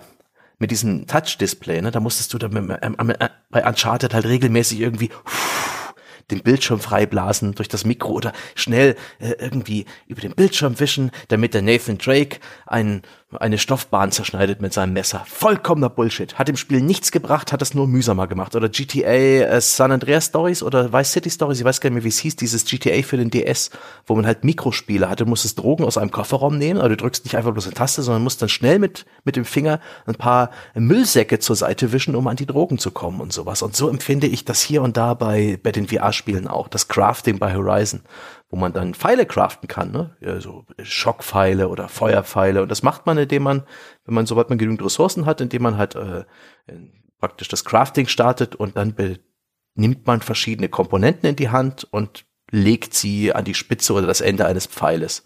Das ist kompletter Bullshit. Das hätten sie restlos streichen können. Das ist mal für zehn Sekunden irgendwie ganz nett und danach kann man es komplett vergessen. Und da, da muss die, das ganze Medium noch irgendwie einen Standard finden, habe ich den Eindruck. Und es hat vielleicht auch mit, mit einer zukünftigen besseren Controller, Hardware zu tun, ich weiß es auch noch nicht. Und mit Na, das ist, glaube ich, so ein Ding, die, ich glaube, die denken, das macht es halt immersiver. Ne? Ja, das, das soll ist dieses Bullshit. haptische, ja, ist Ja. Bullshit. Ich fand es auch völlig überflüssig. Also auch da, Horizon Call of the Mountain als der nominelle große Showcase-Titel ist sowieso, also diese Einführungssequenz, ne, diese Mhm. selbst ablaufenden Sachen, die sind geil. Das Spiel selber ist mittelmäßiger Scheiß, Ja. ehrlich gesagt. Das ist eine, eine, eine, eine eine Mischung aus, de, aus einigen von anderen Spielen etablierten Spielelementen, die es teilweise schlechter kopiert. Also das ganze Bogenschießen zum Beispiel ist fast exakt identisch, auch bis hin zu diesem Munitionstypen zu einem anderen Spiel, das ich schon mal besprochen habe, nämlich diesem In Death Unchained. Nur, dass dessen äh, Bogenschießen-Spielmechanik viel ausgefeilter ist. Funktioniert einfach viel zuverlässiger. Du hast einen höheren Grad an Präzision, weil wahrscheinlich das Auto-Aim einfach viel besser austariert ist. Es ist einfach eindeutig in diesem Bereich überlegen. Und das Klettern ist wahrscheinlich ungefähr gleich gut wie bei The Climb, wo- was aber auch schon immer ein mittelmäßiges Spiel war, das nur grafisch cool war. Ja, Und so geht es halt weiter bei dem Call of the Mountain. Es ist halt nur eins, wo dir die Kinnlade ab und zu runterklappt, weil die, die Grafik so geil ist. ist halt eine ne? spielbare Das Tech-Demo. Ja, Ja, ja, genau. das ist es halt. Und an der Stelle sei gesagt, also ich fand das, ist, grafisch ist das echt beeindruckend und mir ging es dann zum Beispiel so, was ich auch ganz interessant fand, weil ich das im Stehen gespielt habe und schon relativ am Anfang des Spiels klettert man irgendwo ziemlich weit oben. Und wenn ich das im Stehen spiele, und ich habe ja jetzt mit Höhen so meine Probleme und ich gucke da so runter, ja, dann merke ich, wie mein ganzer Körper darauf reagiert. Ja, auf, obwohl ich weiß, dass es virtuell ist, weil es halt einfach so glaubwürdig ähm, durch Virtual Reality rüberkommt. Interessanterweise im Sitzen geht das super. Ja, das, das äh, äh, ist so ein bisschen, was mir die Leute damals bei meinem ersten Gleitschirmflug letztes Jahr äh, erzählt haben. Dadurch, dass man sitzt oder so, hast du ein ganz anderes Gefühl irgendwie, wenn du Probleme mit Höhen hast. Funktioniert hier bei VR übrigens exakt ähm, exakt identisch, aber unterm Strich ist es eine, eine spielbare Tech-Demo, die halt wirklich geil aussieht, die die Kinnladenmomente hat, wie André schon sagt. Man sollte dazu wissen, wenn man keine, wenn man bislang kein Horizon gespielt hat, wird man keine Ahnung haben, worum das hier geht. Also die geben sich 0,0 Mühe, jemanden, der die Spiele nicht halbwegs gut kennt, auch nur ansatzweise abzuholen. Ja, wer sind diese Leute? Was sind das hier für komische Maschinen oder so? Das ist wirklich auch noch gemacht. Inhaltlich, bei dem wenigen Inhalt, der sozusagen storymäßig überhaupt drin ist, ist das auch noch wirklich ausschließlich für Leute geeignet, die Horizon kennen. Und Aber dann, dann verhindert es auch noch aktiv, dass du Aloy betatschen kannst. Das wollte ich gerade sagen. Das ist so, ein- das war aber auch wirklich ein Moment, wo ich dachte, krass, Ihr das hat irgendwas Creeps. ausgelöst. Wenn man, ich, ich habe einen anderen NPC genommen, ja, einen männlichen, ja, Mhm. äh, gleichgerecht, äh, äh, gleich, äh, gleiches Recht für alle. Und einfach, wenn man mit den Händen denen nahe kommt, weichen die so ganz Ja. leicht zurück. Aber so das ist- komisch irgendwie so. Ja, so, äh, i, Ja, wie mir aus. also Und das, andererseits auch vielleicht sehr passend, weil es so ein Ja, bisschen nee. wirklich wirkt. So, äh. wirklich passend. Und darauf habe ich reagiert. Das ist wieder so ein Fall, wo mein Hirn so eine Sperre drin hat. Natürlich hätte ich die Hand jetzt einfach weiter bewegen können und die ist einfach, ich glaube, die Hand wird dann auch nicht mehr weiter animiert. Äh, Du kannst sie gar nicht berühren, aber dieses, Nee, dieses, dieses, nicht, genau. dieses kurze Zurückweichen war für mich so, ähm, weil das ist eine Sprache, die ich spreche, das ist Körpersprache. Das hat so gut funktioniert. Da war ich wirklich überrascht. Also hab ich das ist also eine sehen. Sprache, die du sprichst, ja? Leute einfach mal zu betatschen. Nein, Ja, ich kann, die, äh, abzubrechen, wenn Ja. sie so gucken. angewidertes Zurücklehnen ist Also mir überhaupt bekannt. erst auf die Idee zu, also was ich ausprobiert habe, war den Mittelfinger zu zeigen. Das geht auch nicht. Ja, Ja, das, das hat, haben wir doch vorhin schon gesagt. Ja, das sind die furchtbar. Sachen, die wir natürlich alle ausprobiert haben. Kann ich Leute Ja. an, anfummeln und kann ich einen Mittelfinger zeigen? Und Sonny sagt nein. Und damit war das Spiel durch. Ja. Die, äh, die Referenz VR-Spielerfahrung für PlayStation VR 2 derzeit ist definitiv Gran Turismo 7. Für mich. Es gibt, Also- da, es gibt da keine Frage. Ja, aber äh, da finde ich es halt echt ätzend, dass nur die Rennen in VR sind. Ne? Und du zwischendrin immer in, in, in diesen Leinwand 2D-Modus zurückgeworfen wirst. Richtig. Das ist irgendwie, das wirkt so billig und so Ja. halb unfertig. Wirklich alles in diesem Spiel, was nicht Rennen ist, selbst die Boxenstops bei längeren Rennen, finden praktisch in, äh, in, in Flatscreen statt, in einer virtuellen Leinwand, so wie man es vom normalen Fernseher gewöhnt ist. Und diese virtuelle Leinwand sieht nicht besonders doll aus, weil sie bloß 1080p hat. Die kann man zwar in der Größe verstellen, aber durch diese Parallaxe-Effekte kriselt das ganz schön. Also es hat ganz schönes äh, sieht ganz schön pixelig aus und man diese chromatische Aberration der Linsen fällt da besonders auf. Aber es ist zweckmäßig und genau da, wo es drauf ankommt, ist VR. Nämlich beim Start eines Rennens 3, 2, 1 los und du sitzt an Steuer deines Autos. Und ähm, ich, ich habe zum ersten Mal in meinem Leben Rechtslenker gefahren oder so wirklich gespürt, wie das, wie das ist, in so einem japanischen Auto zu sitzen. Und und da spielt auch das Display, dieses OLED-Display seine Stärken aus. Wenn du nachts äh, in Rennen fährst und irgendjemand fährt dicht hinter dir und seine Scheinwerfer scheinen krass durch die Heckscheibe und beleuchten dein ganzes, äh, deine, dein ganzes Cockpit und, und blenden dich regelrecht durch den Rückspiegel. Fantastisch, wirklich fantastisch. Also- und das, das Gefühl für Geschwindigkeit, das Gefühl für die Rennstrecke, insbesondere sowas wie bergauf, bergab, ist viel ausgeprägter. Ähm, ich kann so viel besser bremsen. Ich bin dramatisch besser in VR. Die Fahrprüfungen und auch die Missionen sind mir so viel leichter Ich, gefallen. oh ja, Da ja, ich, ja, ja. da habe ich stellenweise mal den Test gemacht. Okay, das fängst du jetzt mal hier mit, äh, mit ohne VR an und guckst mal, wie weit du kommst und dann setzt du VR auf. Und plötzlich bin ich da durch jede Prüfung, eigentlich fast im ersten äh, Anlauf bis zur International A oder so. Fantastisch. Die Bremspunkte weiß ich viel besser. Ich kann in die Kurven reingucken. Und eigentlich ist es gar nicht so viel. Ich bewege den Kopf gar nicht so sehr, während ich das in VR spiele. Ich guck mal so ein bisschen mehr links, mehr rechts aus der Frontscheibe, je nachdem, wo die Kurven ihren Scheitelpunkt haben. Aber allein diese Plastizität, das Gefühl, ich weiß, wo mein Auto ist, wo es endet, wo es im Verhältnis zur Strecke ist und zu den anderen Autos. Dazu eine sehr gute Soundkulisse. Mein Gott, habe ich da, ich habe Gran Turismo 7 ist ein Genuss. Ja, das ist das erste Rennspiel seit Jahren, was mir wieder richtig Spaß macht. Also das, das fühlt sich mit VR, wie du es schon beschrieben hast, es fühlt sich viel besser an, weil es fühlt sich zum ersten Mal bei einem Spiel, das ich jetzt persönlich gespielt habe, an, wie ich spiele einen Menschen, der in einem Auto sitzt und das Auto lenkt. Und ich spiele nicht das Auto. Auch wenn, wir können jetzt argumentieren, tust du genauer gesagt ja trotzdem, aber es fühlt sich an, wie als würde ich auch bei mir im Auto sitzen, natürlich jetzt nicht mit Lenkrad, sondern nur mit Controller in der Hand, aber wie du schon gesagt hast, ich kann zum Beispiel in die Kurve reingucken. Ich weiß jederzeit viel besser, wo ist der Schwerpunkt meines Autos, was Bremsen angeht, was Beschleunigungen angeht. Ähm, ich finde, was, wa, für was es ein absoluter ähm, äh, Best Practice ist, was VR kann, ist, wie gut du jetzt zum Beispiel mit Displays arbeiten kannst. Weil wenn ich kein VR habe in so einem Rennspiel, gibt's halt immer einen Haufen Zeug, was du dem Spieler einfach einblenden musst, zumindest bis er halt gut genug ist, um das sozusagen verinnerlicht zu haben. Ja, seien das die Geschwindigkeiten, vielleicht eine Motoranzeige, ähm, die Streckenführung zum Beispiel. Streckenführung ist so ein schönes Beispiel, was du normalerweise, insbesondere so einem Einsteiger wie mir jetzt, der schon ewig kein Gran Turismo mehr gespielt hat. Natürlich will ich am Anfang wissen, wie will ich immer gucken können, wie läuft denn da die Strecke. Ich es ohne VR-Spiele musst du das irgendwo am Bildschirm integrieren, bedeutet, ich habe wieder weniger Platz, um auf die Strecke zu gucken. Und hier ist es halt einfach super gelöst mit einem, ich gucke normalerweise ausschließlich auf die Strecke und dann linse ich so mit den Augen in einem Bruchteil einer Sekunde links runter, da habe ich so eine Art Head-Up-Display ähm, äh, äh, bei den Cockpit-Anzeigen von der Streckenführung schon weiß, ah, okay, da bin ich.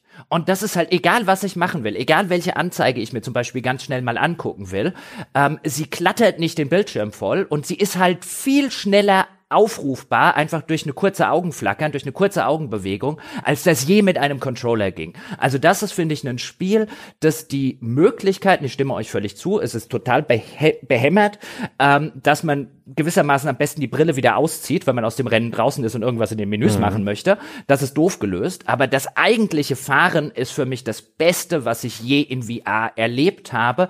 Ähm, nicht mal im, im, im, im technischer Hinsicht, da ist Horizon beeindruckender, aber einfach wie es VR ausnutzt, um ein Spielgefühl besser, realistischer und spaßiger zu machen.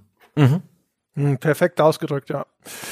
Das war auch das, wo ich am meisten traurig war, dass ich es wieder hergeben musste. Also Sebastian hatte mir ja seine Version von GT7 quasi geschickt und ich musste sie dann mit Brille wieder, wieder bei Sebastian abliefern. Und das war das Einzige, was ich wirklich gerne weitergespielt hätte. Also, das, also ja, genau wie ihr es gesagt habt. Alleine einfach dieser kurze Blick auf die Instrumente, die Möglichkeit, sich einfach mal frei umzuschauen. Die einzigen Einschränkungen, die noch ein bisschen anders sind bei mir ist, ich hatte das, hatten wir darüber diskutiert, dass das anscheinend nicht, dass das was Persönliches ist, dass das nur manchen Leuten so geht. Ich hatte das Gefühl, dass die Skala nicht äh, stimmt, dass die da Autos ein bisschen zu klein sind. Warte, lass mich noch fertig äh, das andere mhm. Ding erzählen. Das ist das eine. Und ich finde, das Geschwindigkeitsgefühl kommt nicht so geil rüber. Ich habe nicht das Gefühl, dass das so richtig schnell ist. Und das habe ich bei VR schon immer. Ich, hab, ich erinnere mich, dass ich damals, ich, da gab ich mir für die, äh, für die Vive eine Art Vibe-Out-Klon mhm. gekauft. Und das, das ist ja noch äh, so ein futuristischer Racer, wo die Geschwindigkeiten sogar noch krasser sind. Und ich hatte immer das Gefühl, so, das ist nicht schnell genug. Das fühlt sich irgendwie an wie mit 60 durch, durch, durch die Stadt oder so. Aber das war's dann auch das sind die Sachen, also das kommt bei mir irgendwie so nicht richtig hm. an. Jetzt darfst du mir erklären, wie man die Skala fixt. Man muss, wenn das Rennen startet und die Kamera schaltet auf VR um, musst du in deinen Schritt schauen. Ich, ich ohne Scheiß. ich, will, ja. ich weiß es nicht mehr, aber ich könnte schwören, das mache ich immer. Auch das ist total seltsam. Ja, da, da ziehe ich doch gerade die Hand raus, um sie zum Controller zu bringen, oder? So El Bundy-Style. Stimmt natürlich. Nee, wirklich. Ich, ich muss da nicht mehr hinschauen. Ich kann das jetzt auch schon ohne blind. So seltsam es ist, das funktioniert. Also, ähm, okay. oder, oder halt in deinen Schritt schauen und diese Optionstaste gedrückt halten, um die Kamera zu resetten und in dem Moment passt das dann, wenn du nach oben guckst. Ich weiß nicht, woran das liegt. Das ist ein Trick, den habe ich bei Reddit gelesen und der funktioniert. Ansonsten hatte ich eben auch das Gefühl, dass in allen Spielerfahrungen, auch Resident Evil und Horizon, die Spielwelt und Figuren alles ein Tick zu klein waren. Also ich bin ein Tick mhm. zu groß, alles ist ein bisschen zu klein. In Turismo sitze ich praktisch in einem so, weiß ich nicht, 80 Prozent äh, Auto, was einfach ja, noch, noch so ein Tick größer hab, sein müsste. Genau, wie so ein zu großes Bobbycar so ein bisschen. Ja. Ich kann mir das vorstellen, dass vielleicht da einfach nur die Kalibrierung quasi nochmal neu durchgeführt werden muss und dass das nicht von Haus aus, dann ist das halt ein Softwarefehler aber auch, ne? Das müsste ja, eigentlich von Haus aus stimmen. Ja, es, es gibt wohl auch noch so ein paar Probleme, wenn man diese, man kann auch jederzeit mit, wenn man zweimal auf die Playstation-Taste drückt, auch etwas, was ich erstmal irgendwie rausfinden musste über externe Quellen, gibt es so ein Schnellmenü für VR-Einstellungen. Da kann man zum Beispiel auch das Eye-Tracking nochmal kalibrieren und den, mhm. den Pupillenabstand neu kalibrieren und vermessen. Und wenn man das macht, muss man das Spiel aber beenden und neu starten, damit die neuen Pupillenabstandsdaten vom Spiel auch übernommen werden und sowas. Ja, apropos, wir es gerade hatten, also mein Eye-Tracking bislang für die Cuts, oder? Äh, also für die für diese Krücke, das dann bei Horizon besser aussieht, ja. weil es nur da, wo du hinschaust, äh, in voller also Auflösung also, rendert. Ich Gut. finde, bei Horizon gibt's das Eye-Tracking ja als Möglichkeit, um Menüpunkte mhm. auszuwählen. Mhm. Verwirrend, ne? Furchtbar. das war ja absolut entsetzlich. weil es auch keinen Cursor hat, weil es einfach wild, aber es, es highlightet einfach Dinge, auf die du schaust. Ja, es, es gibt bei leidig gut, aber ich fand ja. also fand es völlig nutzlos. Ich hatte das Gefühl, es geht besser, wenn ich es tatsächlich mit dem, äh, wenn ich es einfach klassisch auswähle, weil ja. klassisch in VR bedeutet ja, dass ich mit einer Art Laserpointer den, ja. der aus meinem Controller herauswächst, das auswähle, ne? Also wie eine Maus sozusagen. Mhm. Und ehrlich gesagt, das ist Wenn es langsamer ist als das Eye-Tracking, dann reden wir hier über Sekundenbruchteile. Ja. Und das ist erheblich einfach intuitiver, weil man es vielleicht schon gewöhnt ist. Ja, ich habe zwei meiner Spiele, die ich für die PlayStation VR 1 besessen habe, für 10 Euro geupgradet. Das ist einmal Tetris Effect und einmal Res Infinite. Res Infinite bietet auch einen Eye-Tracking-Zielmodus.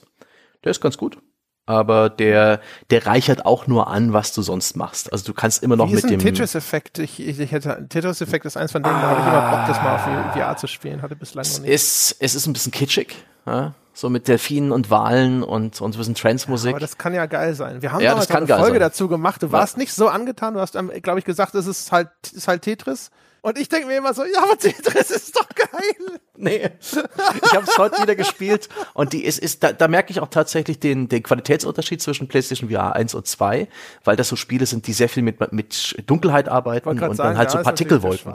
Ja. Da ist der, das OLED-Display besser und dann ist die höhere Auflösung auch spürbar. Es ist ein subtiler Effekt, das ist nicht irgendwie, wow, alles ist neu, aber insbesondere dieser extra neu gemachte Area X-Level für Res Infinite sieht einfach dramatisch besser aus mit der neuen, mit dem neuen Headset und mhm. äh, Augentracking funktioniert ganz gut und ja, das, das Tetris-Effekt könnte dir dann gefallen? Das wird ja auch von vielen Leuten sehr gemocht und ich halte es immer noch für, äh, nee, einfach nicht mein Spiel. Eine schöne Demo habe ich noch ausprobiert. Ähm, Puzzling Places. Hast, ist dir das mal ein Begr äh, vor die Flitte gelaufen? Das ist das sehr gut. Nix, ne? Das gibt eine Demo mit zwei verschiedenen Puzzles und ähm, für 26, äh, für, ich glaube irgendwie 30 oder 20 Euro kann man auch das volle Spiel mit 26 Puzzles freischalten. Das sind so Fotogrammetrie-Objekte. Ja, ein mhm. kleiner Nudelladen, Nudelladen in Japan. Richtig gut, mhm. richtig hochauflösend eingescannt. Oder eben äh, Mont, äh, Mont Saint-Michel, diese Insel in Frankreich, mit ja. der Burg oben drauf. Und das kannst du dann zerteilen lassen in 15 bis 200 Puzzleteile. Und die werden dann alle in so einer praktisch so einer halbrunden Wand schwebend vor dir gezeigt. Und du kannst dann mit deinem Motion Controller auch so lasermäßig, wie du es beschrieben hast, dir so ein Puzzleteil herholen, mit der Hand rotieren ist ein bisschen lästig, weil ne, mit dem mit dem Motion Controller die Hand rotieren, wenn du ein Puzzleteil 180 Grad drehen willst, das ist mühsam. Aber das sind bloß Mecker, äh, Jammern auf hohem Niveau. Und das hat dann auch so ausgesägte Puzzlekanten und dann suchst du dir noch eins, was so ähnlich aussieht und dann, sobald die an zueinander passen und diese einigermaßen arrangiert hast, fusionieren sie zu einem größeren Teil und so baust du peu à peu äh, in einem beliebigen Schwierigkeitsgrad ein 3D-Modell auf äh, von einem schönen Ort und das ist super entspannt. Währenddessen wird so beim Mont Saint-Michel kommt so ein bisschen Möwen und Meeresrauschen. Mm. Bei dem äh, Nudelladen in Tokio kommt so ein bisschen Stadtkulisse. Es ist super gechillt. Es hat diesen Modelleisenbahneffekt. Die, diese eingescannten Modelle haben auch wirklich, wenn du dich weit reinlehnst, immer noch genügend Texturdetails, dass du da, dass es da nicht irgendwie matschig wird. Das ist so ein nettes Spielgefühl. Da glaube ich, dass ich mir da vielleicht mal die ähm, das Geld in die Hand nehme und mir einfach die Vollversion kaufe, weil ich das also da war ich wirklich beeindruckt. Und solche kleinen Casual Games oder so ein bisschen relaxtere Spielerfahrungen, auf die freue ich mich. Ich brauche auch ganz, ganz dringend Ace Combat für die PlayStation VR 2, denn Ace Combat 7 war diese drei kleinen Missionen, die es da fürs PlayStation VR Exclusive gab, waren die beste Spielerfahrung für, fürs erste PlayStation VR. Und ansonsten sehe ich sehr viele Spiele im PlayStation Store, wo du halt irgendwo stehst und Zombies kommen aus allen Richtungen auf dich zu und sowas. Und das ist halt nicht gerade das, worauf ich Bock habe. Und auch diese ganzen hier Militärsimulationen à la Pavlov oder Firewall Unleashed, weiß das noch kommen wird, ist nicht so ganz meins. Ich möchte Dinge, wo ich ein Cockpit setze, und ich möchte so ein bisschen verspultere, kleine, nette, so Miniaturwunderland VR-Erfahrungen, die auch nicht so, so schrecklich dynamisch sind. Ich glaube, du, du verträgst andere Genres und bevorzugst sie, aber ich, ich ordne mich da irgendwie zwischen Jochen und dir ein. Wenn ich, wenn ich ganz also, kurz einhaken darf mit einem Gedanken, mhm. also für mich stellt sich die Vermutung zumindest, man, die die äh, Anzahl der Experimente sozusagen ist noch beschränkt, aber für mich stellt sich die mhm. Vermutung ein, dass VR, wie du es gerade gesagt hast, für mich persönlich viel besser funktioniert, wenn ich einen Menschen spiele, der in etwas drin sitzt mhm. und das dadurch steuert. Ich kann mir zum Beispiel, ähm, ich habe es leider auf der ersten PSVR nicht gespielt und es scheint keine PSVR 2 Umsetzung zu geben oder zumindest noch keine angekündigt. Ich kann mir sowas wie Star Wars Squadrons total geil in VR vorstellen. Mhm. Ähm, ich könnte mir generell Flugsimulatoren oder auch actionreichere Flugsimulatoren, weißt du, so einen Red Baron oder so in VR, kann ich mir super gut vorstellen. Das wäre so ein bisschen die Spielerfahrung, nach der ich jetzt mit äh, meinen bisherigen VR, PSVR 2 Spielerfahrungen. Da, da, das wäre eher die, wo ich suchen würde, danach statt jetzt vielleicht das neue Resident mhm. Evil oder so, weil ich das Gefühl habe, für mich ganz persönlich, äh, im Erleben. Ich tue mich schwerer damit, eine Person aus der Ego-Perspektive. Ich finde die Perspektive geil, aber jedes Mal, wenn es halt zu den, ähm, äh, wir haben sie vorher ein bisschen als Gimmick, gimmickhaft bezeichnet, zu den, zu den, zu den Motion-Bewegungen und so weiter kommt, ähm, das das, das fühlt sich nicht echt an und ich glaube, das, das hm. dauert noch lange, bis sich das echt anfühlt. Ich meine, wenn ich jetzt einfach nur meine Hand über den Kopf hebe, dann benutze ich unbewusst da eine, was weiß ich, 100.000 Muskeln oder sowas. Das sind Bewegungen, die man, die man buchstäblich im, im, im Muskelgedächtnis hat und auch wirklich von klein auf richtig erlernen muss, und, um sie danach unterbewusst abzurufen. Und äh, so eine Hand zu steuern oder so einen Arm zu steuern, der dann eine, eine Pistole in der Hand hält, das ist einfach nicht dasselbe, zumal eben noch das Gewicht fehlt. Und es funktioniert für mich so viel besser, wenn ich halt einen Gegenstand steuere, der halt so ein bisschen auch tatsächlich beherrschbarer ist als jetzt ein als jetzt ein Körper, der einem selbst jetzt äh, äh, fremd ist, sei es noch ein Gegenstand wie jetzt beim Auto, was die meisten von uns sowieso ähm, vielleicht täglich sogar äh, benutzen. Und das wäre jetzt so ein bisschen das. Also wenn es so ein Star Wars Squadrons für die PSVR 2 gegeben hätte, das hätte ich sofort gekauft. Hm. Das ist aber echt auch, glaube ich, typisch VR-Einstieg. Es ging mir mhm. früher exakt genauso. Ich habe am Anfang auch immer gedacht, so Cockpit Experiences for the win ist auch immer noch das komfortabelste und häufig das glaubwürdigste. Ähm, aber das war, da gibt's, äh, also ich weiß natürlich jetzt nicht, wie viel davon hinterher für PSVR 2 umgesetzt wird, aber da gibt's halt einfach Sachen, da sind Spiele kategorisch auf einmal ganz anders. Das beste Beispiel ist No Man's Sky. Als ich No Man's Sky in VR gespielt habe, das Herumfliegen über diese Planeten, diese prozedural generierten Planeten in dem Raumschiff war auf einmal so viel geiler. Das hat so stark gewonnen alleine dadurch. Ja, das, das, das kann ich mir gut vorstellen. Dass, äh, äh, das das, äh, das habe ich noch nicht ausprobiert, aber das steht definitiv auch noch auf der To-Do-Liste. Hab dann eben zum Schluss noch mal gedacht, jetzt probierst du das Resident Evil The Village aus und das ist schon, das ist schon geil. Das kann man nicht anders sagen. Ich finde hm. find auch The Village, was wir ja im, im äh, Podcast relativ stark kritisiert haben, André und ich damals, das gewinnt atmosphärisch und von der Immersion wahnsinnig viel durch VR. Ich würde mhm. gerne das ganze Spiel in VR spielen und ich äh, würde es bestimmt für besser finden als damals ohne VR, würde ich jetzt tippen. Aber auf Dauer finde ich einfach die Steuerung sehr mühselig. Also ich, ich wollte gerade sagen, ich bin mir nicht mal sicher, weil ich fand, ich fand diese überkandidelte Waffennachladesteuerung, mhm. ehrlich gesagt, ich hatte das Gefühl, dadurch, dass man jetzt so viel präziser und schneller reagieren kann in VR, ne, mit einfach so anlegen und schießen, dass sie das vielleicht kompensieren wollten durch diese komischen und auch wieder gimmickhaften haptischen Elemente. Auch du musst dir die Schrotflinte dann auch so mit zwei Händen in, vors Gesicht halten und dann so über Kimmer und Korn zielen, das fand ich zum Beispiel auch sehr unhandlich umgesetzt. Ja, auch die also kannst du aber auch gut schlechter. mit einer Hand schießen. Das habe ich irgendwann gemacht. Ja, aber du musst ja nachladen mit der anderen das, Hand. Ja, aber erst wenn sie leer ist.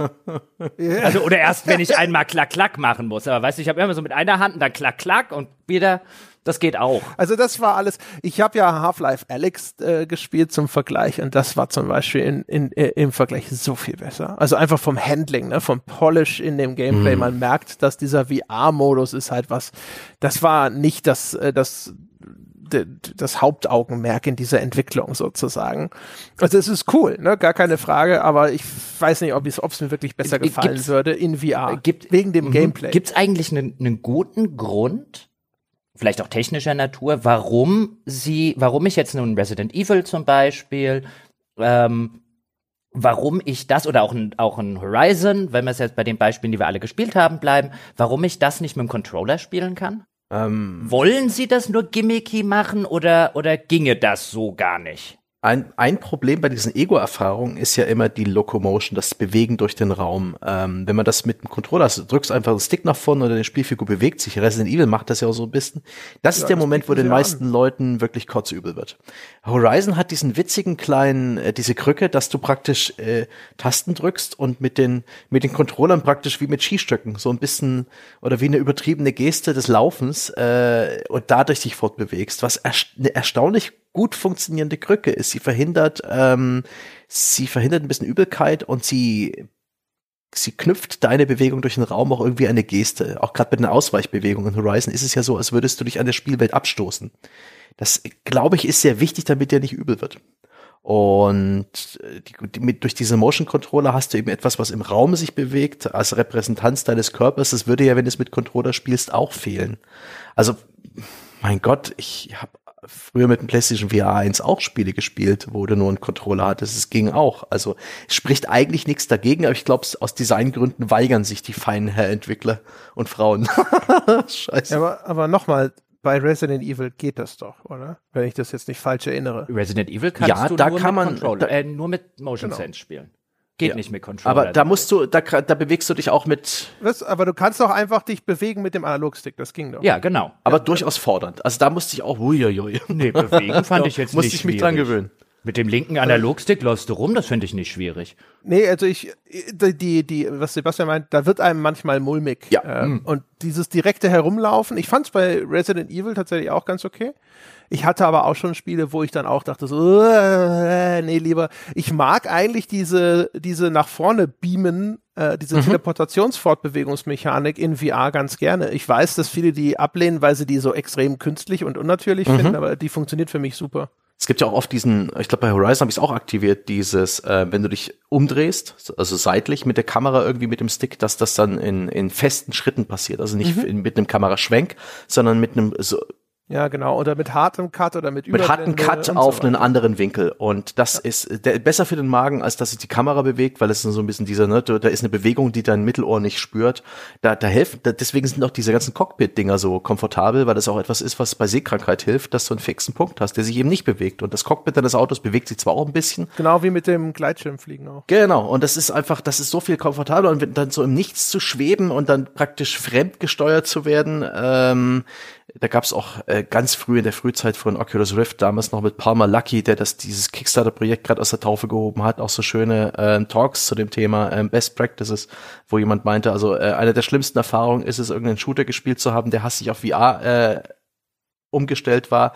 Und dann, äh, der, äh, wenn ein, wenn man dann erschossen wurde, dass der Kopf dann zu Boden fällt mit der Spielfigur zusammen und mit der Kamera zusammen und der Ego-Perspektive. Da ist den Leuten kotzübel geworden und solche Sachen darf es da halt nicht geben. Und viele, viele interessante Designprobleme. Und ich glaube auch gerade das Thema Fortbewegung für eine Ego-Perspektiven, also für so ein VR-Spiel, wo du deine Hände siehst und eine Figur spielst für ein Half-Life Alyx, für ein Resident Evil, da gibt's noch keine perfekte äh, Industrie-Standardlösung und ich bin gespannt, wie lange da noch rumgewurschtelt wird, bis sich so eine etabliert. Cockpit-Spiele haben halt auch den enormen Vorteil, dass du in der Regel immer geradeaus guckst.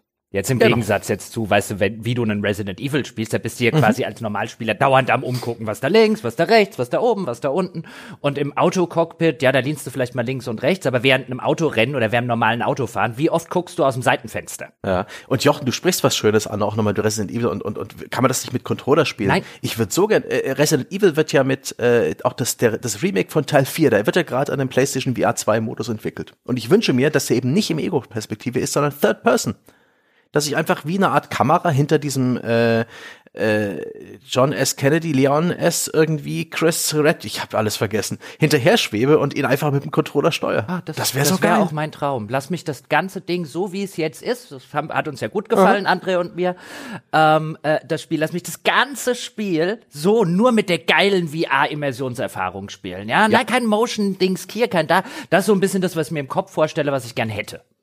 Hat natürlich auch seine Herausforderung, wie bewegst du dann die Kamera, wenn du dich schnell umdrehst, wenn Gegner von allen Seiten kommen und so weiter. Aber auch für sowas kann man Lösungen finden. Und ich glaube, das ist ein bisschen ein, ein unterschätzter, äh, ein unterschätztes äh, Stück äh, an VR-Erfahrung, das man haben kann. Ich meine, es gibt mit Moss, Book 1, Book 2 irgendwie zwei sehr beliebte Spiele, die so ein bisschen was machen, wo du halt diese Maus steuerst als Third-Person-Charakter und du bist eher so diese schweigende, unsichtbare, dieser Beobachter und hast dann diesen Diorama-Effekt mit diesen netten Levels und hast da dann Aufgaben. Sowas gerne mehr. Wobei ich nicht weiß, wie gut das hinterher wirklich ist. Also ich habe das äh, ein Third-Person-Spiel, die sind ja selten, habe ich einmal eine Tech-Demo gesehen, sogar von einem da äh, relativ bekannten Studio, das damals an so einem VR-Titel gearbeitet hat. Ich will sagen Ready at Dawn.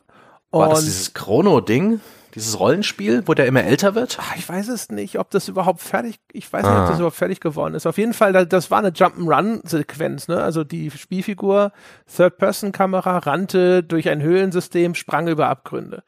Und es war in VR erstaunlich, äh, also es gewann einfach auf einmal nicht mehr so viel dazu. Es war natürlich so ein bisschen plastisch, als ob du so ein bisschen auch wieder in so einem Miniaturset quasi reinschaust, ne? Aber weiß ich nicht, ob jetzt ein Resident Evil 4 tatsächlich dann, ob die Erfahrung so geil ist, wie man sich's vorstellt. Mhm, weil dieses Astrobot Rescue Mission für die PlayStation VR 1, das war ja sowas und das war absolut fantastisch. So kreativ und so, so, so nett gemacht. Das wird es leider niemals fürs PlayStation VR 2 geben, weil das eben voll darauf basiert, dass dein Controller auch in der VR-Spielwelt mit unterwegs ist.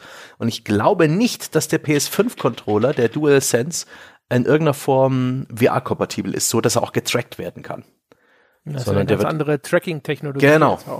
Und deswegen ist der einfach raus. Schade. Aber äh, deswegen wird es diese, konkret diese Spielerfahrung nicht für PSVR 2 geben, aber die hat mir damals gezeigt, was für ein Potenzial in dieser Perspektive drin ist. Aber so generell ist ja auch so der Blick auf das Line-up jetzt gar nicht mal so überwältigend. Das Ding ist mit relativ wenig zugkräftigen Spielen an den Start gegangen und das wurde jetzt auch nicht so krass beworben von Sony und ich bin sehr, sehr, sehr gespannt, wie es jetzt weitergeht.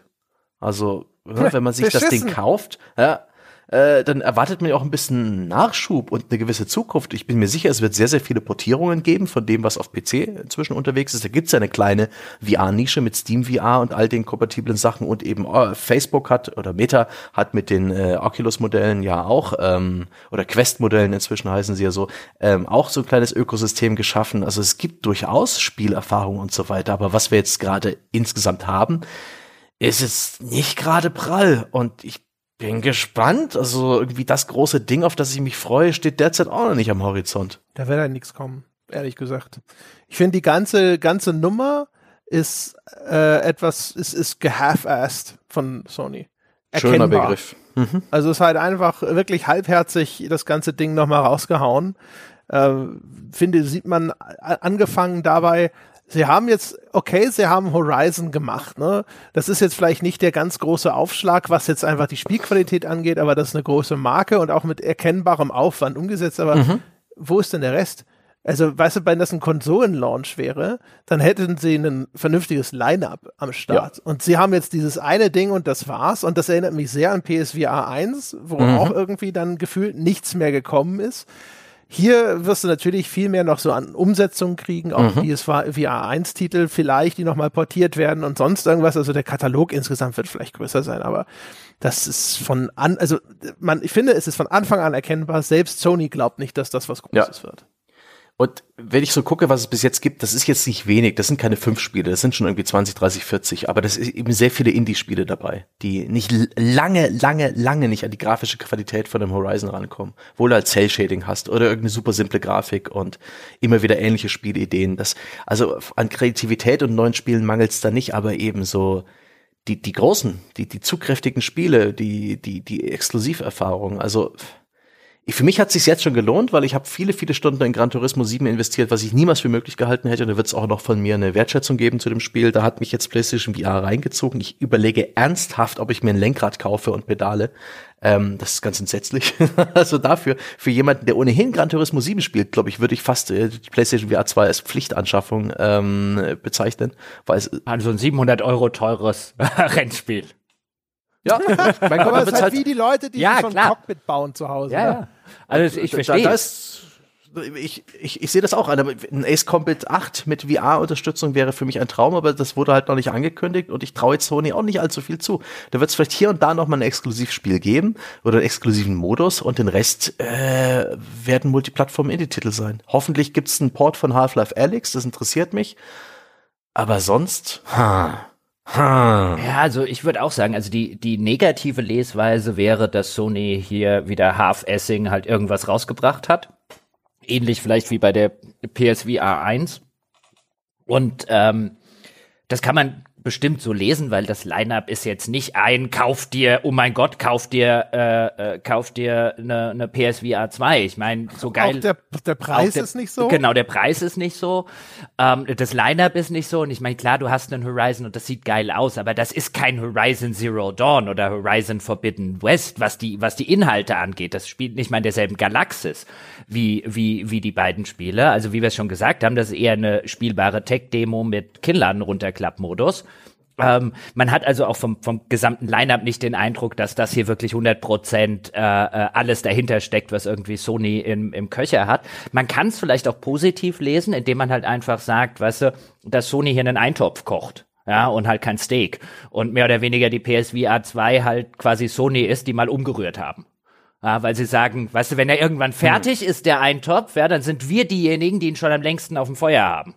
Ja, wir sind diejenigen, die die, die, die, die, Leute kennen. Ja, wir haben, wir haben schon, wir haben vielleicht auch einen Backkatalog, den wir irgendwann aufbauen, weil, weil, weil dann die nächsten Varianten irgendwann mal ab, abwärtskompatibel sind oder so. Also für mich wirkt's beinahe so, wie das Sony sagt, wir, wir glauben selber noch nicht dran, dass das die Generation ist, mit der sich VR so richtig tatsächlich durchsetzt. Ja, aber wir wollen diejenigen sein, dass wenn die Generation da ist, wir den Fuß in der Tür haben.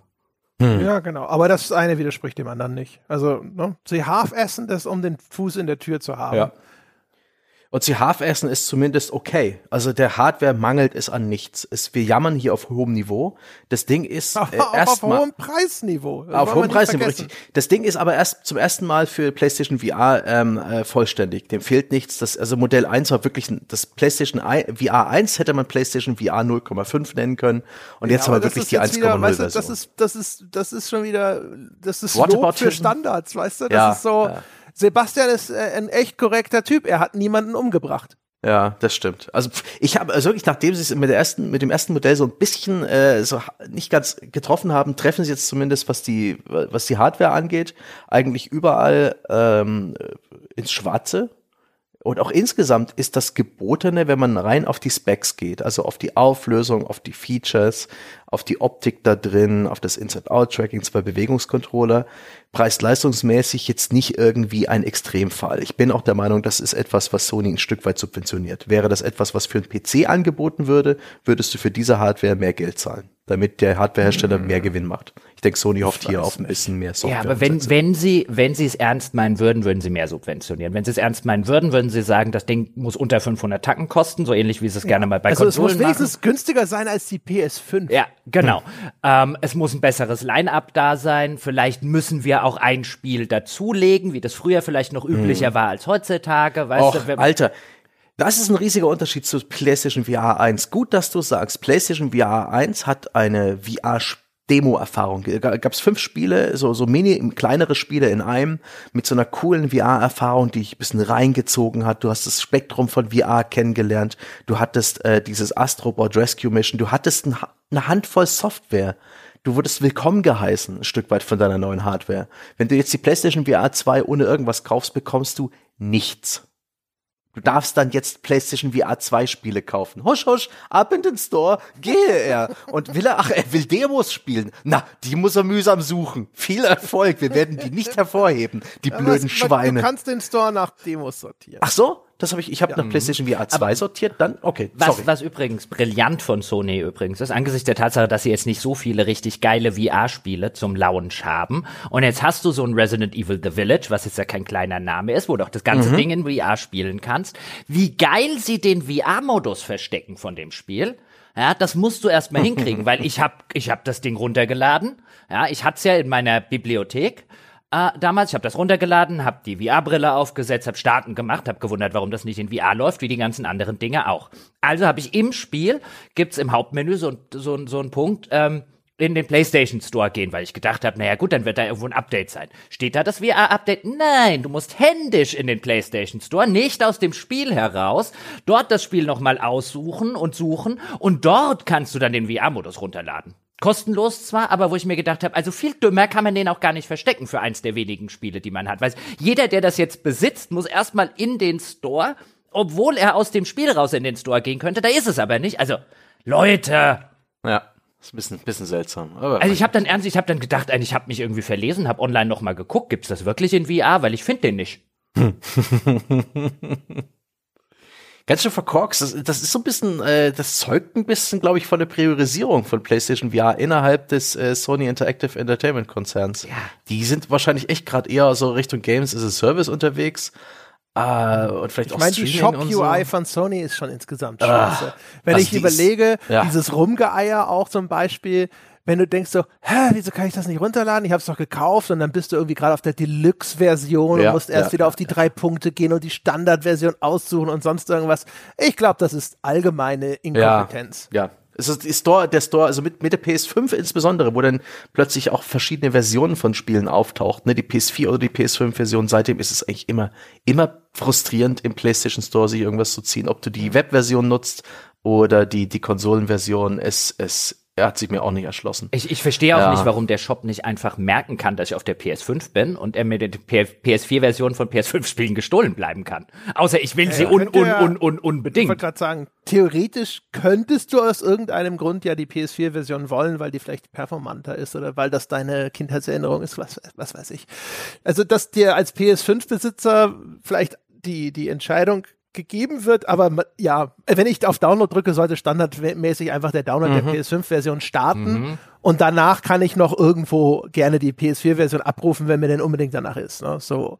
Aber so wie sie es gelöst haben, wie gesagt, sie haben in ihrem Shop äh, hat Sony ganz viele Sachen, die total bescheuert sind. Auch zum Beispiel bei PS Plus, da gibt's irgendwie so mit Spielekatalog, dann wählst du Spielekatalog aus, kommst du dann in den Spielekatalog? Nein, du kommst auf irgendeine Werbeseite, wo irgendwo Ja. nochmal ein Link ist, wo du dann sagst, Spielekatalog anzeigen und du denkst dir so, what the fuck, das habe ich eben schon ausgewählt. Und also das Ding ist furchtbar. Ja, aber wahrscheinlich werden aber die UI-Designer, ja, und der Chef des PlayStation Stores wird da sitzen, jedes Mal, wenn ihn intern wieder jemand kommt und sagt, hier, unser Store ist aber vielleicht echt nicht das Beste, ja, dann sagt er, und hier ist der Nintendo Store. Und dann sagen alle, okay, so schlecht ist unsere nicht. Das kann gut sein. Aber ja, mein Gott, es ist auch garantiert nicht einfach, so ein Shop-Frontend vernünftig zu designen, aber es sind einfach jede Menge Sachen drin in dem PlayStation Store, wo ich mir denke, so, ich wird mir relativ einfach eine bessere Lösung einfallen. Ja, aber wenn du die fragst, ist es wahrscheinlich ein, wenn du wüsstest, was bei uns alles für Abhängigkeiten im Backend, weil dieses Ding natürlich gewachsen ist und nicht so geplant gewesen ist irgendwann mal. Und wahrscheinlich sitzen sie, oh, wir müssten eigentlich einen komplett neuen machen, aber das gibt eine Tragödie. Ja, wahrscheinlich. Auf jeden Fall, ich würde deswegen keine Ableitung machen, wie was die Wichtigkeit von PSW angeht, aber aus allem anderen. Ne? Also, äh, ich weiß gar nicht, es gab ja immer dann diese, ich glaube, das ist eher so Gerüchte oder Berichte von, von interner durch, durch Quelle XY, dass das mit zwei Millionen geplant war, dann haben sie es runtergeplant und jetzt dann doch nicht und was weiß ich. Aber ich finde, also der, also die PlayStation VR 2 ist nicht mit großem Werbedruck gestartet, Nee. zum Beispiel. Das ist nicht eine, ein Release, bei dem man merkt, dass hier Sony auch nur einen, einen erheblichen Teil seines Gewichts dahinter gestemmt hätte, um diesen Schrank zu bewegen. Also Nee. einfach nein, auf gar keinen Fall. Ja. Die äh, Entscheidung, das äh, größtenteils exklusiv äh, über ihren eigenen Digitalstore zu vertreiben, anstatt das in jedes Ge Geschäft zu stellen, wo dann vielleicht auch mal Demostationen möglich wären, theoretisch. Ich würde ja, was VR angeht, damit die Leute, man muss es halt erleben. Ne? Deswegen, da müssten eigentlich Demostationen, Demostationen, Demostationen passiert auch nicht. Also das ist einfach nichts, was dem, der, dem Konzern wirklich wichtig ist, erkennbar. Ja, es ist halt, es ist halt, wie wir es vorher schon hatten. Ich glaube, das ist jetzt das, das Umrühren oder den, den Fuß in der Tür behalten, ja, das, das, den Eintopf am, am, am Köcheln lassen, in der Hoffnung, dass man halt irgendwann äh, die Technologie hat, mit der man jetzt sagt, okay, das ist, das ist die Variante, von der wir auch intern glauben, dass die sich wirklich millionenfach weltweit verkaufen kann, dass die ein System Seller wird, ähm, dass genug, dass es dann auch Leute geben wird und genug Studios, die eigen dafür ähm, auch auf größerem Level äh, Produkte machen und mal erkennbar ist der Punkt für Sony noch nicht erreicht. Und man sagt jetzt halt auch, sowohl was den Preispunkt angeht, als auch die Tatsache, dass kein Spiel beiliegt, man sagt halt, wir haben einen gewissen Teil ähm, einfach an Nutzern, die sich auch das wieder kaufen werden und die sozusagen unsere Entwicklung äh, an der Technologie quersubventionieren. Die können wir monetarisieren, die nehmen wir jetzt wieder eine Runde mit in der nächsten Iteration. Aber das ist erkennbar nicht der Push, mit dem man sagt, hier, äh, was ja, was ja manche der äh, Virtual Reality Jünger, es gibt da ja auch auf, sowohl bei den Skeptikern als auch bei den Befürwortern gibt's ja auch natürlich wie überall ein bisschen extremere Positionen und wo ich schon seit seit zehn Jahren oder so lese, ja, VR ganz, ganz kurz vor dem Riesendurchbruch. Auch jetzt wird es nicht passiert sein, aber und auch nicht passieren. Aber jetzt ist zumindest für mich der Punkt erreicht, wo ich sage, wenn es genug Erfahrungen für einen persönlich und für den persönlichen Geschmack gibt, ist das jetzt so die Generation, bei der ich sagen würde, hier kann man einsteigen, äh, ganz guten Gewissens, unter den auch hier angesprochenen Nachteilen oder Einschränkungen, sowohl was das angeht, ist man Brillenträger, sieht man scharf, ähm, findet man das Gewicht angenehm, als auch auf die Sache gibt's einfach genug, was man spielen will, weil zum jetzigen Zeitpunkt muss man sagen, je nachdem, was auch der eigene Spielegeschmack hat, kann man sicherlich drauf gucken und sagen, ey, da gibt's zehn Sachen, die ich gerne spielen würde in VR, ja, und ich, ich stehe auch ein bisschen auf diese Gimmicky-Steuerung und so weiter. Für die Leute wird's genug Zeug geben. Für andere, ähm, wie mich jetzt zum Beispiel, ich sitze so ein bisschen da, ich werde sicherlich GT7 weiterspielen. Aber ansonsten sitze ich so ein bisschen vor dem Store und denke mir, hm, mal gucken, was in Zukunft kommt. Könnt ihr bitte Star Wars Mhm. Squadrons machen? Habe ich das schon erwähnt? Bitte, bitte, bitte. Ja, bitte. Ja, ja. Ich kann mich Nein. da eigentlich. das Squadrons war enttäuschend. Das habe ich auf der PSVR 1 kurz gespielt. Die äh, Cockpits waren geschlossen, bis auf das Fenster vorne. Das fand ich unglaublich frustrierend. Ich wollte mich ein bisschen umgucken, ja. Aber da machen die die Cockpits zu, wahrscheinlich aus Motion Sickness Gründen. Großer Designfehler. Also das war gar nicht so geil, wie du es glaubst. Also Ich hätte es halt gerne in geil. Also immer wenn ich sage, ich will das, will ich es in geil. Richtig, Ja. richtig. Ich will ja auch Ace Combat in geil. Ich meine, ich weiß nicht, ob es das schon gibt auf der PS5, aber Elite in VR soll auch ganz, ganz nice sein. Das könnte man auf jeden Fall. vielleicht. Aber das ist Elite, ja. naja, aber ich weiß ja nicht. Ich meine, wir haben alle in unserer Jugend eigentlich gerne Elite gespielt. Elite ist halt auch so ein Monster nur. Die War Thunder, ähm, wie heißen die? Äh, Gaijin Entertainment aus Polen. Die War Thunder Entwickler, die arbeiten an so einer, die gi- gibt's schon für PC, so eine Free-to-Play Luftkampf-Simulation, die auch für PlayStation VR 2 kommen wird. Das könnte am ehesten so ein bisschen diese Stelle. Ja, ich weiß. Äh, super. Und ich habe auch gerade Also das Ding geguckt, ist, ich bin mal gespannt, aber ich meine, die Erwartung ist doch eigentlich jetzt, äh, also weißt du, von Sony kommt jetzt erstmal nichts mehr, ne? bisschen was. Meine Erwartung ist bisschen was. Aber jetzt Aber auch nicht der denn, Hammer. ist denn da irgendwas konkret angekündigt? Nee. Gab's Also einen, der- gab's ein Kratos VR? Nee, nee, es ist angekündigt, ist echt, ist echt mal gar nichts. Hier und da haben First-Party-Titel wie dieses Humanity von Enhanced Studios, dieses Lemmings-ähnliche Ding, was jetzt vor kurzem nochmal gezeigt wurde, wo es auch eine Demo gab, hat einen VR-Modus. Das Resident Evil 4 kriegt einen VR-Modus, aber es ist echt nicht allzu dick. Ähm, ich hoffe einfach, ich hoffe, hoffen ist vielleicht der bessere Begriff, dass noch ein bisschen was kommt. Ansonsten spielen wir GT7, Jochen. Ubisoft macht garantiert was. Das ist eine neue Technik, da macht Ubisoft sofort was. Ubisoft hat gerade ein neues Abo am Start, ja? Und, und, Ja, ja, aber. Die wollen ein Abo machen. Ach, ne? da kommt irgendein Splinter Cell VR oder so. Irgendwas machen die bestimmt. Stimmt, die hatten früher waren die auch umtriebig mit ihrem Werwolf-Spiel und so weiter, was ja sogar eine Verfilmung hatte.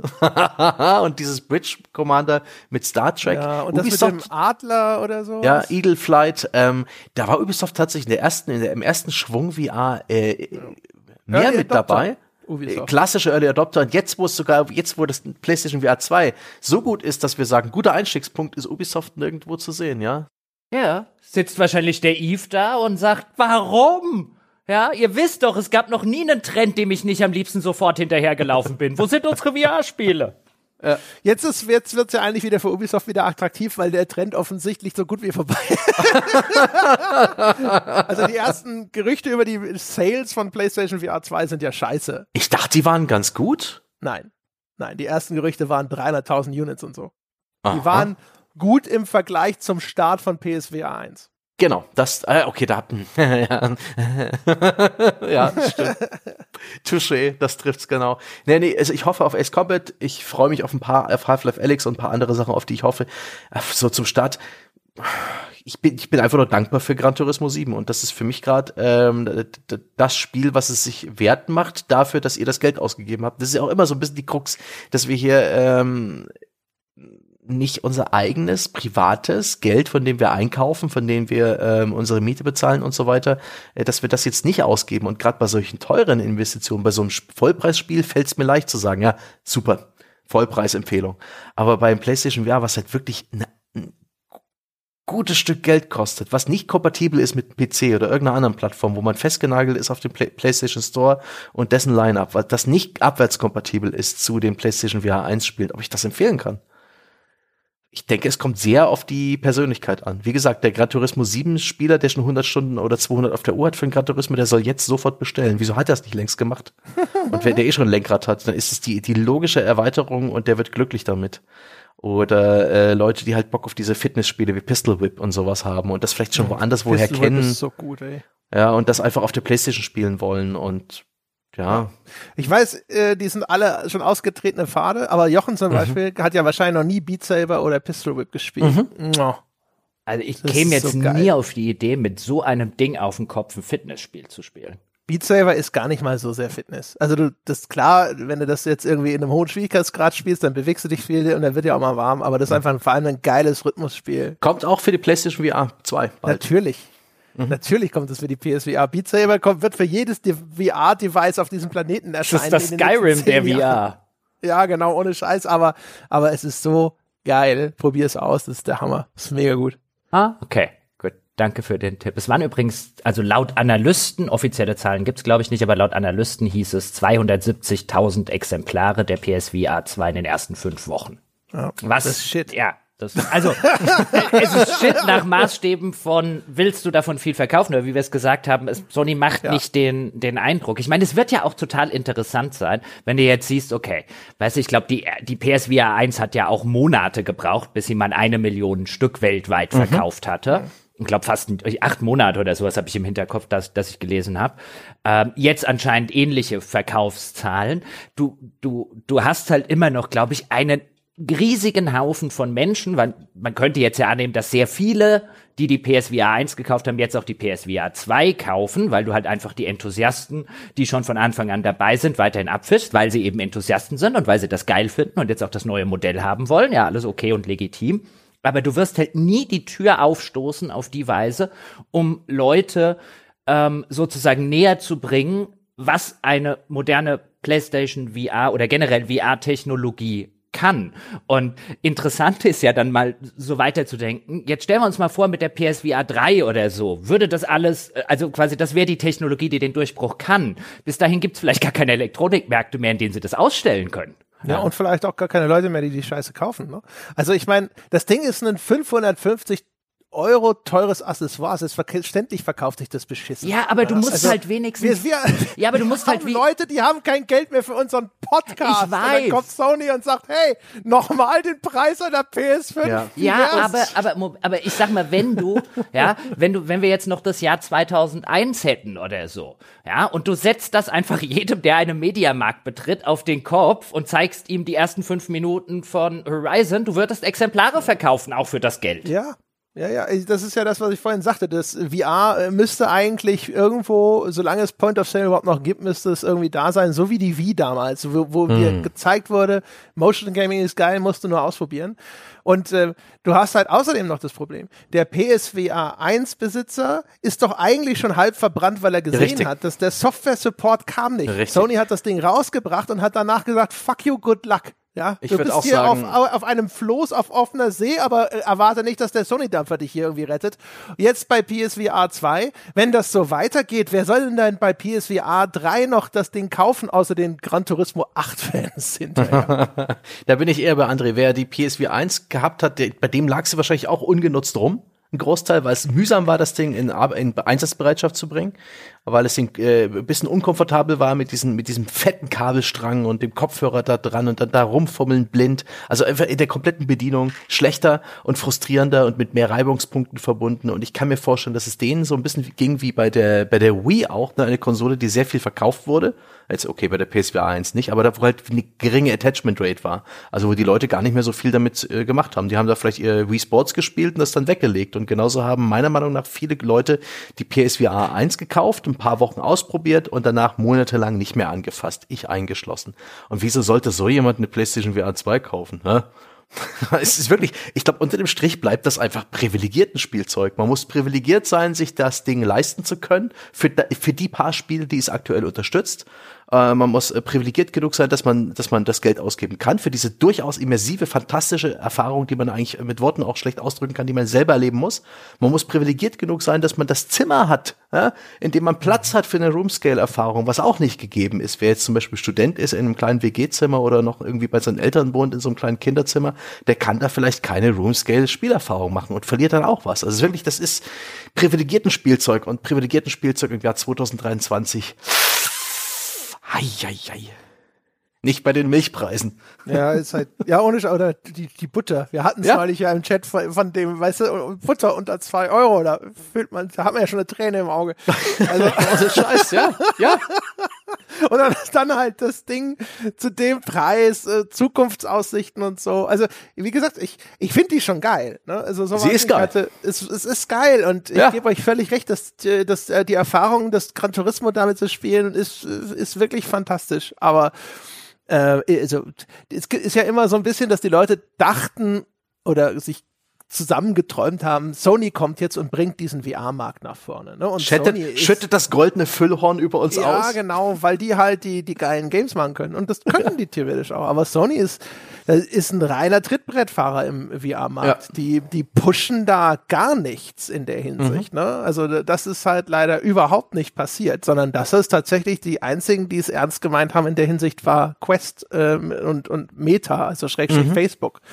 Nur wo man dann halt auch die ganze Zeit sich denkt so, äh, Ekel, Facebook, ne? Ja. Das ist ja auch so ein Ding, also wenn du dir anschaust, was, so, für, was für Daten so eine VR-Brille alles erfasst, das ist auch sowas, wo man eigentlich fast schon wieder die ähm, Privacy-Vereinbarung genauer lesen sollte. Das Ding scannt irgendwie dein Wohnzimmer, das Ding äh, kriegt starke Informationen, vielleicht auch über dein Level an Fitness und motorischer Immer ein Mikrofon offen. Ja, genau. Ein Kamerabild ist, äh, ist mhm. da. Also vier Kameras scannen die Umgebung. Die, die Größe deines Wohnzimmers und das Layout deines Wohnzimmers, theoretisch mhm. wird es komplett in 3D von dem Gerät erfasst, könnte übermittelt werden, wissen mhm. wir alles nicht. Also auch da. Äh. Sony kann jederzeit mein Wohnzimmer sehen, wenn sie wollen. Ja, genau, nichts zu verbergen. Zu verbergen ne? ja. ist egal. Sollen sie wissen. Ah, und wenn wir bei der Butter, da sehen wir wieder. Weißt du, hier kommt History Full Circle. Ja, Geschichte wiederholt sich. Ja, meine Oma, ja, die im Krieg wirklich noch mit dem Bollerwagen. Möchte ich mal hinzusagen. Ja, die hat immer gesagt, die, die, die, die gute Butter. Ja, weil da konnte man sich dann auch nur sonntags, wenn man den Krieg gekannt hat, und es gab nur Butterersatz, dann gab es die gute Butter, die hat man nicht jeden Tag gegessen. Nicht so wie ihr verwahrlosten Wohlstandskinder. Das ist wohl wahr. Ja. Das stimmt. Der, der, wer, der PlayStation VR 2 Käufer muss es dann auch genau so machen, mhm. damit er sie sich leisten kann. da wird halt auch einfach mal ja. eine Woche das Toastbrot einfach pur ja, also gegessen. Also ein paar Jahrzehnte Margarine statt Butter und schon ist die PlayStation VR 2 drin. Na, sollen sie doch nicht so anstellen. Nein? Niemand? No takers? Doch, doch, doch das ich denke, das, das fasst es gut zusammen. Das ist äh, auf den Punkt gebracht. Äh, damit können wir uns, glaube ich, guten Gewissens aus diesem Podcast verabschieden. Alle, das sehr extrem, klingt so zustimmungsfähig.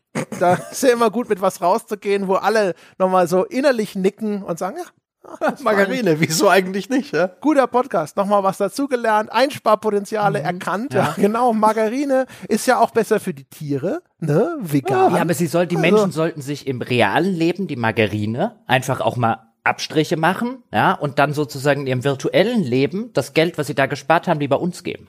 Mm. Hm? Wir sind quasi die Butter. Das ist eine, ein ganz hervorragender Einwand und falls Sie da draußen auch jetzt gerade wieder innerlich nicken und sich denken, das ist ja wirklich eine ganz hervorragende Idee, warum die Kohle für Butter oder Margarine ausgeben, wenn ich sie auch in Podcast stecken könnte, das können Sie tun unter gamespodcast.de Schrägstrich Abo oder patreon.com slash auf ein Bier oder direkt in Ihrer Apple Podcast App. Tun Sie es jetzt einfach. Geben Sie uns und Ihr Geld. Äh, wir, wir, wir kosten nur eine, was ist es? Eine, nicht mal eine Hundertstel PlayStation VR 2. Also ich meine, wie viel günstiger kann etwas sein in ihrem Leben? Ja, wir kosten zwei Butter im Monat, also quasi gar nichts. In diesem Sinne, meine Damen und Herren, vielen Dank fürs Zuhören. Ich hoffe, ihr hattet Vergnügen. Ihr könnt mit uns diskutieren über diese Folge und alles andere unter forum.gamespodcast.de. Ihr könnt uns bewerten bei iTunes, ihr könnt uns folgen auf Spotify und ihr könnt uns vor allem weiterempfehlen. Das wäre sehr lieb von euch. Und in jedem Falle hören wir uns nächste Woche wieder. Bis dahin.